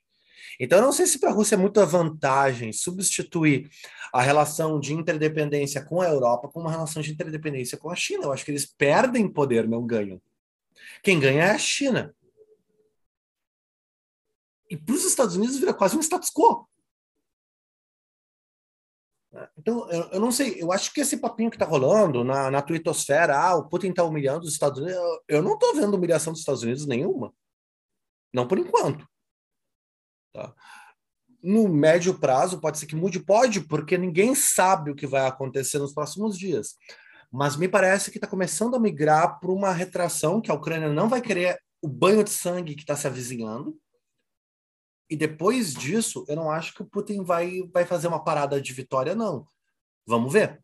O negócio é colocar todas as pedras dos exércitos ali no Alasca para invadir por Vladivostok, virando o mapa ali do O. Mas, pessoal, acho que a gente deu uma passeada bem, bem, acho que estamos fechando duas horas de gravação aqui. E eu quero perguntar para vocês, é, considerações finais aqui, lembrando que considerações finais não tem limite de tempo.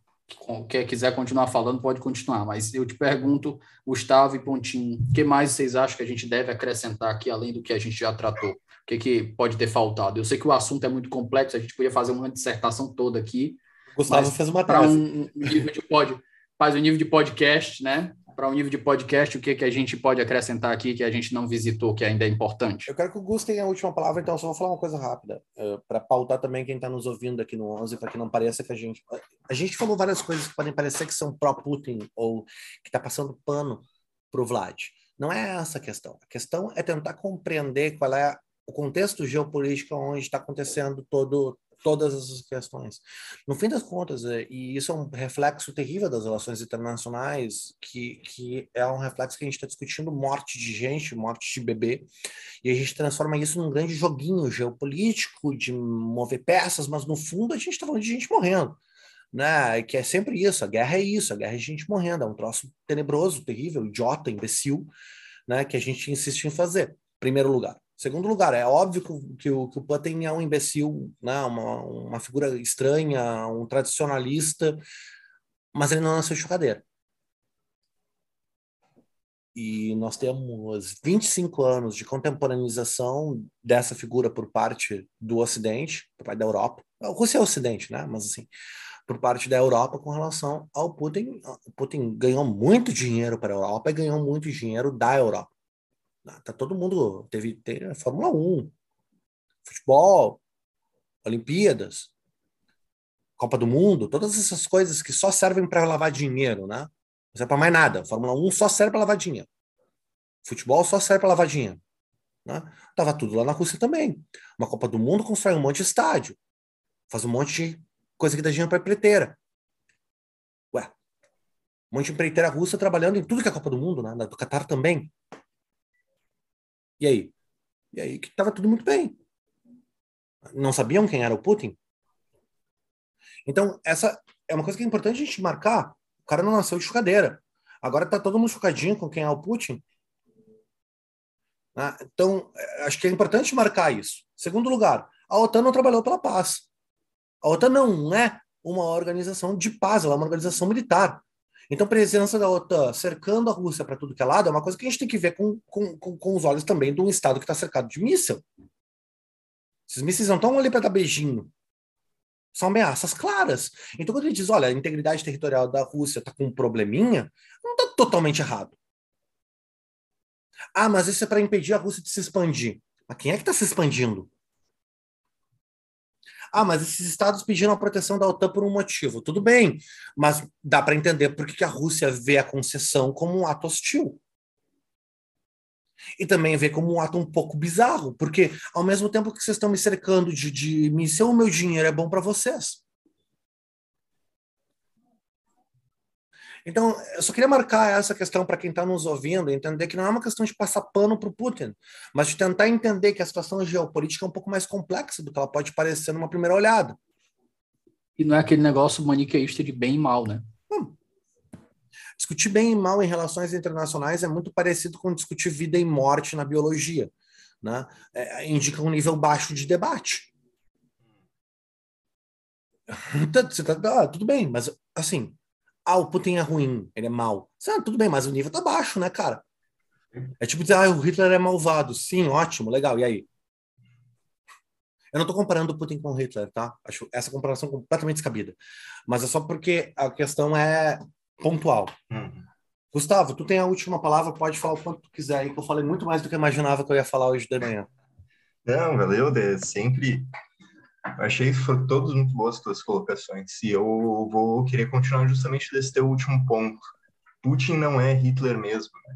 E uh, essa questão né, de bem ou mal, certo ou errado, não pode nunca ser o ponto de partida da discussão, ela tem que ser o ponto de chegada. É importante a gente, ah, depois de refletir bastante, tudo que for possível, uh, à luz do que a gente possa conversar e concordar, o que, que é bom e o que, que é ruim, mas partir dessa perspectiva de imputar valores uh, impede qualquer tipo de debate um pouco mais honesto, né? Realmente que é o que a gente tentou fazer aqui, uh, analisar não com os olhos do de alguém que quer condenar ou que quer passar pano, mas alguém que quer entender, entender o que está acontecendo. Lá, como o Pontinho colocou, todo mundo tem os seus motivos, os seus interesses, as suas capacidades. O, por que, que o Hitler, agora só voltando um pouco, não foi só um apaziguamento, não foi só, ah, uma hora ele cansa, uma hora ele fica feliz com o que ele tem. Não, ele estava fazendo o, o, serviço sujo dos ocidentais também, ele estava matando comunista, que era em grande medida o que a Europa queria na época, que acabasse com esse uh, com essa sombra que pairava sobre o rosto da Europa. E o, enquanto o Hitler estava fazendo isso, deixava ele solto para fazer eles interviram na guerra não tanto por causa da Polônia, quem é que se dá, desculpa falar esse tipo de coisa, mas olhando dos olhos deles, né, quem é que estava realmente se importando com os judeus na, na Polônia até então? O, a questão era o, o, pacto de não agressão entre Rússia e União Soviética, de, eh, perdão, entre União Soviética e a Alemanha nazista. Eles olharam assim, mas pô, era justamente o que a gente está esperando de vocês irem para a guerra com a União Soviética, agora estão se voltando contra nós, e daí, e daí virou a chave. Hoje em dia não existe três vias, não existe comunismo, nazismo e capitalismo democrático liberal. Existe direitos humanos e antidireitos humanos. Existe o sistema ocidental, de, de direito internacional baseado em direitos humanos, livre mercado, democracia, e existe quem não se adequou a isso ainda, né? Segundo algumas teses por aí que a gente conversou bastante, né? Que, que continuam surgindo, a tese do Fukuyama ou a tese do choque de civilizações. Mas,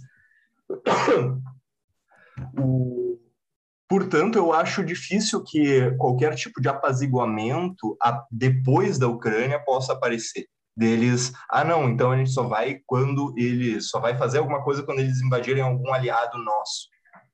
As sanções, elas tendem a continuar, elas não vão sair realmente. E isso, o que que acontece? As sanções, uh, aproveitando os, uh, as analogias com a biologia, né? Eu vejo sanção bastante como antibiótico. Elas podem dar uma ajudada, elas trabalham com forças internas do organismo para combater alguma coisa.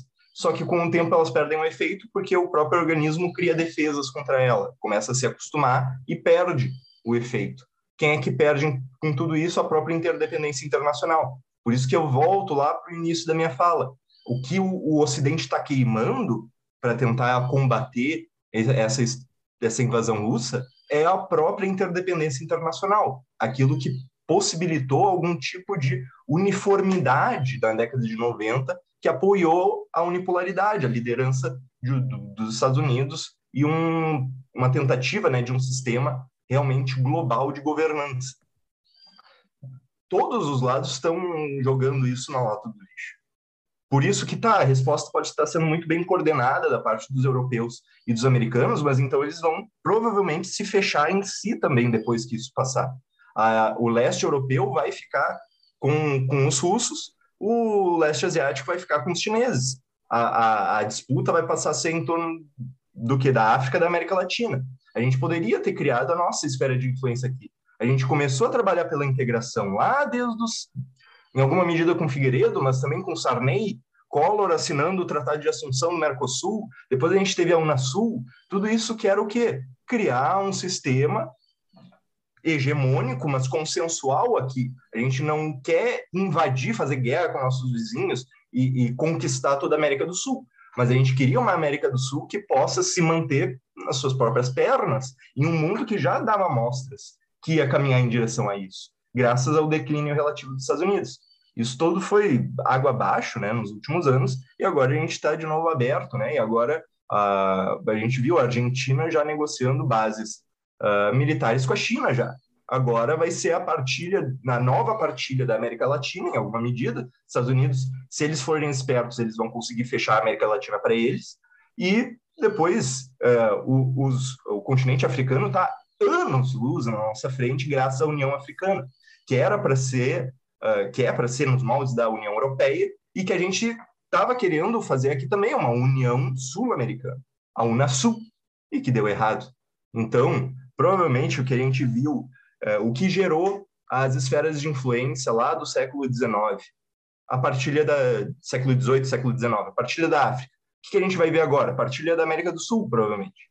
E que isso que é o é nessa nota triste que eu queria encerrar a minha fala. Pessoal, é, nosso bloco final aqui, depois dessa conversa aqui que a gente fechou, acho que a gente passou das duas horas aqui, um pouquinho mais de duas horas, eu acho que dá para a pessoa se situar, não ficar perdido e não, e não apelar para os especialistas do Twitter com esse episódio aqui, eu acho, espero que seja suficiente, porque eu sigo na regra para minha vida, eu não falo do que eu não sei. Então, quando eu comecei o dia ontem, o pessoal começou a me mandar mensagem, Davi, Cadê? Tu não vai falar da Ucrânia, não? Tu vai o macho, olha o pessoal. Aqui no cearense, o, o, no Ceará, o macho é, é o, o, equivalente ao tchê de vocês, é um vocativo, um vocativo universal. Então, eu macho, eu falo do que eu entendo. Eu não me meto a falar do que eu não entendo. Então, encheram tanto meu saco, dizer, vamos gravar um episódio pro 11. Tem a ver com direito? Não sei, vamos descobrir. Vamos descobrir e vamos nós. Mas, bloco final. Referências bibliográficas para quem tenha curiosidade ou queira se aprofundar no tema. Eu vi aqui de cabeça três indicações que foram feitas aqui. O Gustavo fez uma do, do Fukuyama, o Pontin fez uma do Dictator Game e o Interdependência. Pode dar só um detalhe maior sobre essas obras aí, para eu deixar anotado aqui de referência no, nos, no, na descrição do episódio? E que outras indicações vocês possam dar para quem quiser aprofundar no tema? Uh, enquanto o, Fabrício está pegando ali o... Ah, é, eu acho que ele está pegando ali o livro. Um artigo que eu queria recomendar muito, que é de alguém que está acima de qualquer uh, suspeita de ser russo, que é o John Mersheimer. John Mersheimer é um uh, estudioso, acadêmico, analista dos Estados Unidos, formado em West Point. O que, que é West Point? Seria o equivalente à nossa Academia Militar das Agulhas Negras aqui. Então, ele não é entreguista, ele não é pró-Rússia, ele não é nada. E o nome do artigo é Por que a Ucrânia é, a, é Por que a Ucrânia foi um erro do Ocidente? It's, the West's fault. É um, foi uma, um problema, um, um, erro do Ocidente, realmente. Por que, que a Ucrânia é isso? Então, é esse que eu queria colocar. Não é um, um hacker russo num bunker da Sibéria. É um, um um pensador, um, tá, um professor na Universidade dos Estados Unidos que, que, que explica de uma forma muito mais acadêmica, mais aprofundada, o que a gente tentou colocar aqui, de como essa volta olímpica que os europeus e americanos fizeram no final da, da Why, why the Ukraine crisis is the West's fault, the liberal delusions that provoked Putin. Perfeito. A ilusão liberal, o delírio, delírio liberal. Uh, uh, eu queria pegar uh, uma das que eu coloquei, que é um livro estranho, porque em alguma medida ele, ele enfim, contraditório, que é o, o Poder e Interdependência nas Relações Internacionais, do Correio do Nai, né, que é um clássico. Uh, especialmente a primeira parte, fala algumas coisas sobre teoria dos jogos, que eu acho interessante. Depois ele meio que é um livro... É interessante ler o prefácio de 2016 desse livro Robert Keohane e Joseph. Knight isso. É, é, isso? É, é, se, se diz Colhane. Uh, mas é um clássico. Né? É engraçado ler o livro de, no prefácio de 2016, que, antes da eleição do Trump, que eles fazem uma espécie de lápida vitória sobre a tese deles, e daí eles levam um soco na cara depois do mundo. Né? Mas, a, mas a parte inicial do livro sobre teoria dos jogos, que eles falam alguma coisa sobre exploração de vulnerabilidades, é bem interessante. Um, eu acho que tem um outro livro que eu estava procurando agora. Uh, deixa eu só. O Dictator, ah, Dictator ah, Games. Dictators Games, do Bruce Bueno de Mesquita. O, o, o, é, o Dictator's Playbook, exatamente. O Mano... Ah, esse daí eu conheço, tá na minha lista. Eu vi, é, por isso que eu tava achando estranho. Eu já tava assim, eu conheço Dictators Playbook, eu acho que inclusive são dois autores, se eu não me engano. Não, é, é, é, é o Bruce Banner, mas que tem uma outra pessoa que tá junto com ele, mas a tese é principalmente do Bruce. Uh, e tem um outro. Enquanto o Fabrício está pensando aí, eu fui tentar encontrar o que fala da guerra híbrida, já está traduzido para o português é, de um analista russo, né? Então ele vai colocar a perspectiva russa nisso, mas ainda assim interessante. Uh, é uma, uma leitura que tem que ter, lógico, vai ficar na cara que em alguma medida ele está assumindo a narrativa russa, mas é importante para a gente entender. O nome é Guerra Híbrida, uh, do Andreu Coríbico. É um. Deixa eu tentar escrever aqui no site, ver se eu lembro. Coríbico. Já tem. Não, saiu Corúbico uh, já tem em português. Uh, é bem interessante caso uh, o pessoal queira entender um pouco, aprender, ler um pouco mais sobre essa questão de guerra psicológica junto de operações militares. E aquele do Fukuyama que tu indicou, é, esse é mais do... Que tem a tese do Fukuyama sobre a, a, a, ideia ocidental. É o fim da história, mas... Esse é o, a história do último homem. É. O fim da história. E um último livro que eu acho que vale a pena ler da, é, da, é de uma autora americana, a Astra Taylor, se chama Democracy May Not Exist, but We'll Miss It When It's Gone. Esse livro é maravilhoso, a Tatiana reagiu aqui. E ele é mesmo. Democracy may not exist, but we'll miss it when it's gone. A democracia pode não existir, mas a gente vai sentir falta quando ela for embora. Que eu acho que é um excelente livro sobre algumas das coisas que estão acontecendo por aí, né? e sobre o preciosismo de algumas análises políticas. Perfeito. Fechamos por aqui, né?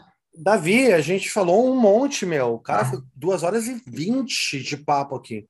Fechou. Não, eu vou, eu vou correr agora para editar. Vou só esperar o, o, o, o Zoom renderizar. Vou correr agora e já vou soltar ele agora. Vai dar certo, eu tenho fé.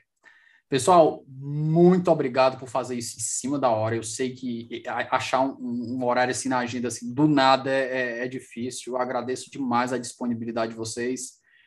Gustavo, gostei demais de te conhecer. Espero que a gente possa conversar mais na frente aí sobre outros temas. O Pontinho já é de casa, a gente já conversa muito aqui. Eu acredito que esse episódio aqui, por motivos óbvios, vai entrar no top 5 aqui do 11 fácil. Isso aqui vai subir fácil. E o Pontinho vai poder dar um claim aí em três episódios do top 10 aí do 11 fácil. Então, celebridade. O golpe de Estado ele vem, viu? Começar a dizer é. que tem afinidade cultural com 11. daqui a pouco vem o daqui a pouco vem o Zucapião aí do, do, do Pontinho. Pessoal, o que tem que fazer é convidar a Tatiana para falar de política comparada e nacionalismo com Com certeza. Viu? Acabar essa leva de episódios que vai sair agora até abril, maio, ela já está entre, a, entre a, um dos convidados que eu quero gravar ainda esse semestre. Valeu, Davi. Pessoal, muitíssimo obrigado. Demais. Espero que a gente possa conversar de novo aí. Um excelente fim de semana para vocês. Obrigado, um prazer participar. Valeu. Beijos, até depois. Pessoal, nós ficamos por aqui. Até o nosso até próximo depois, episódio na semana que vem. Um forte abraço.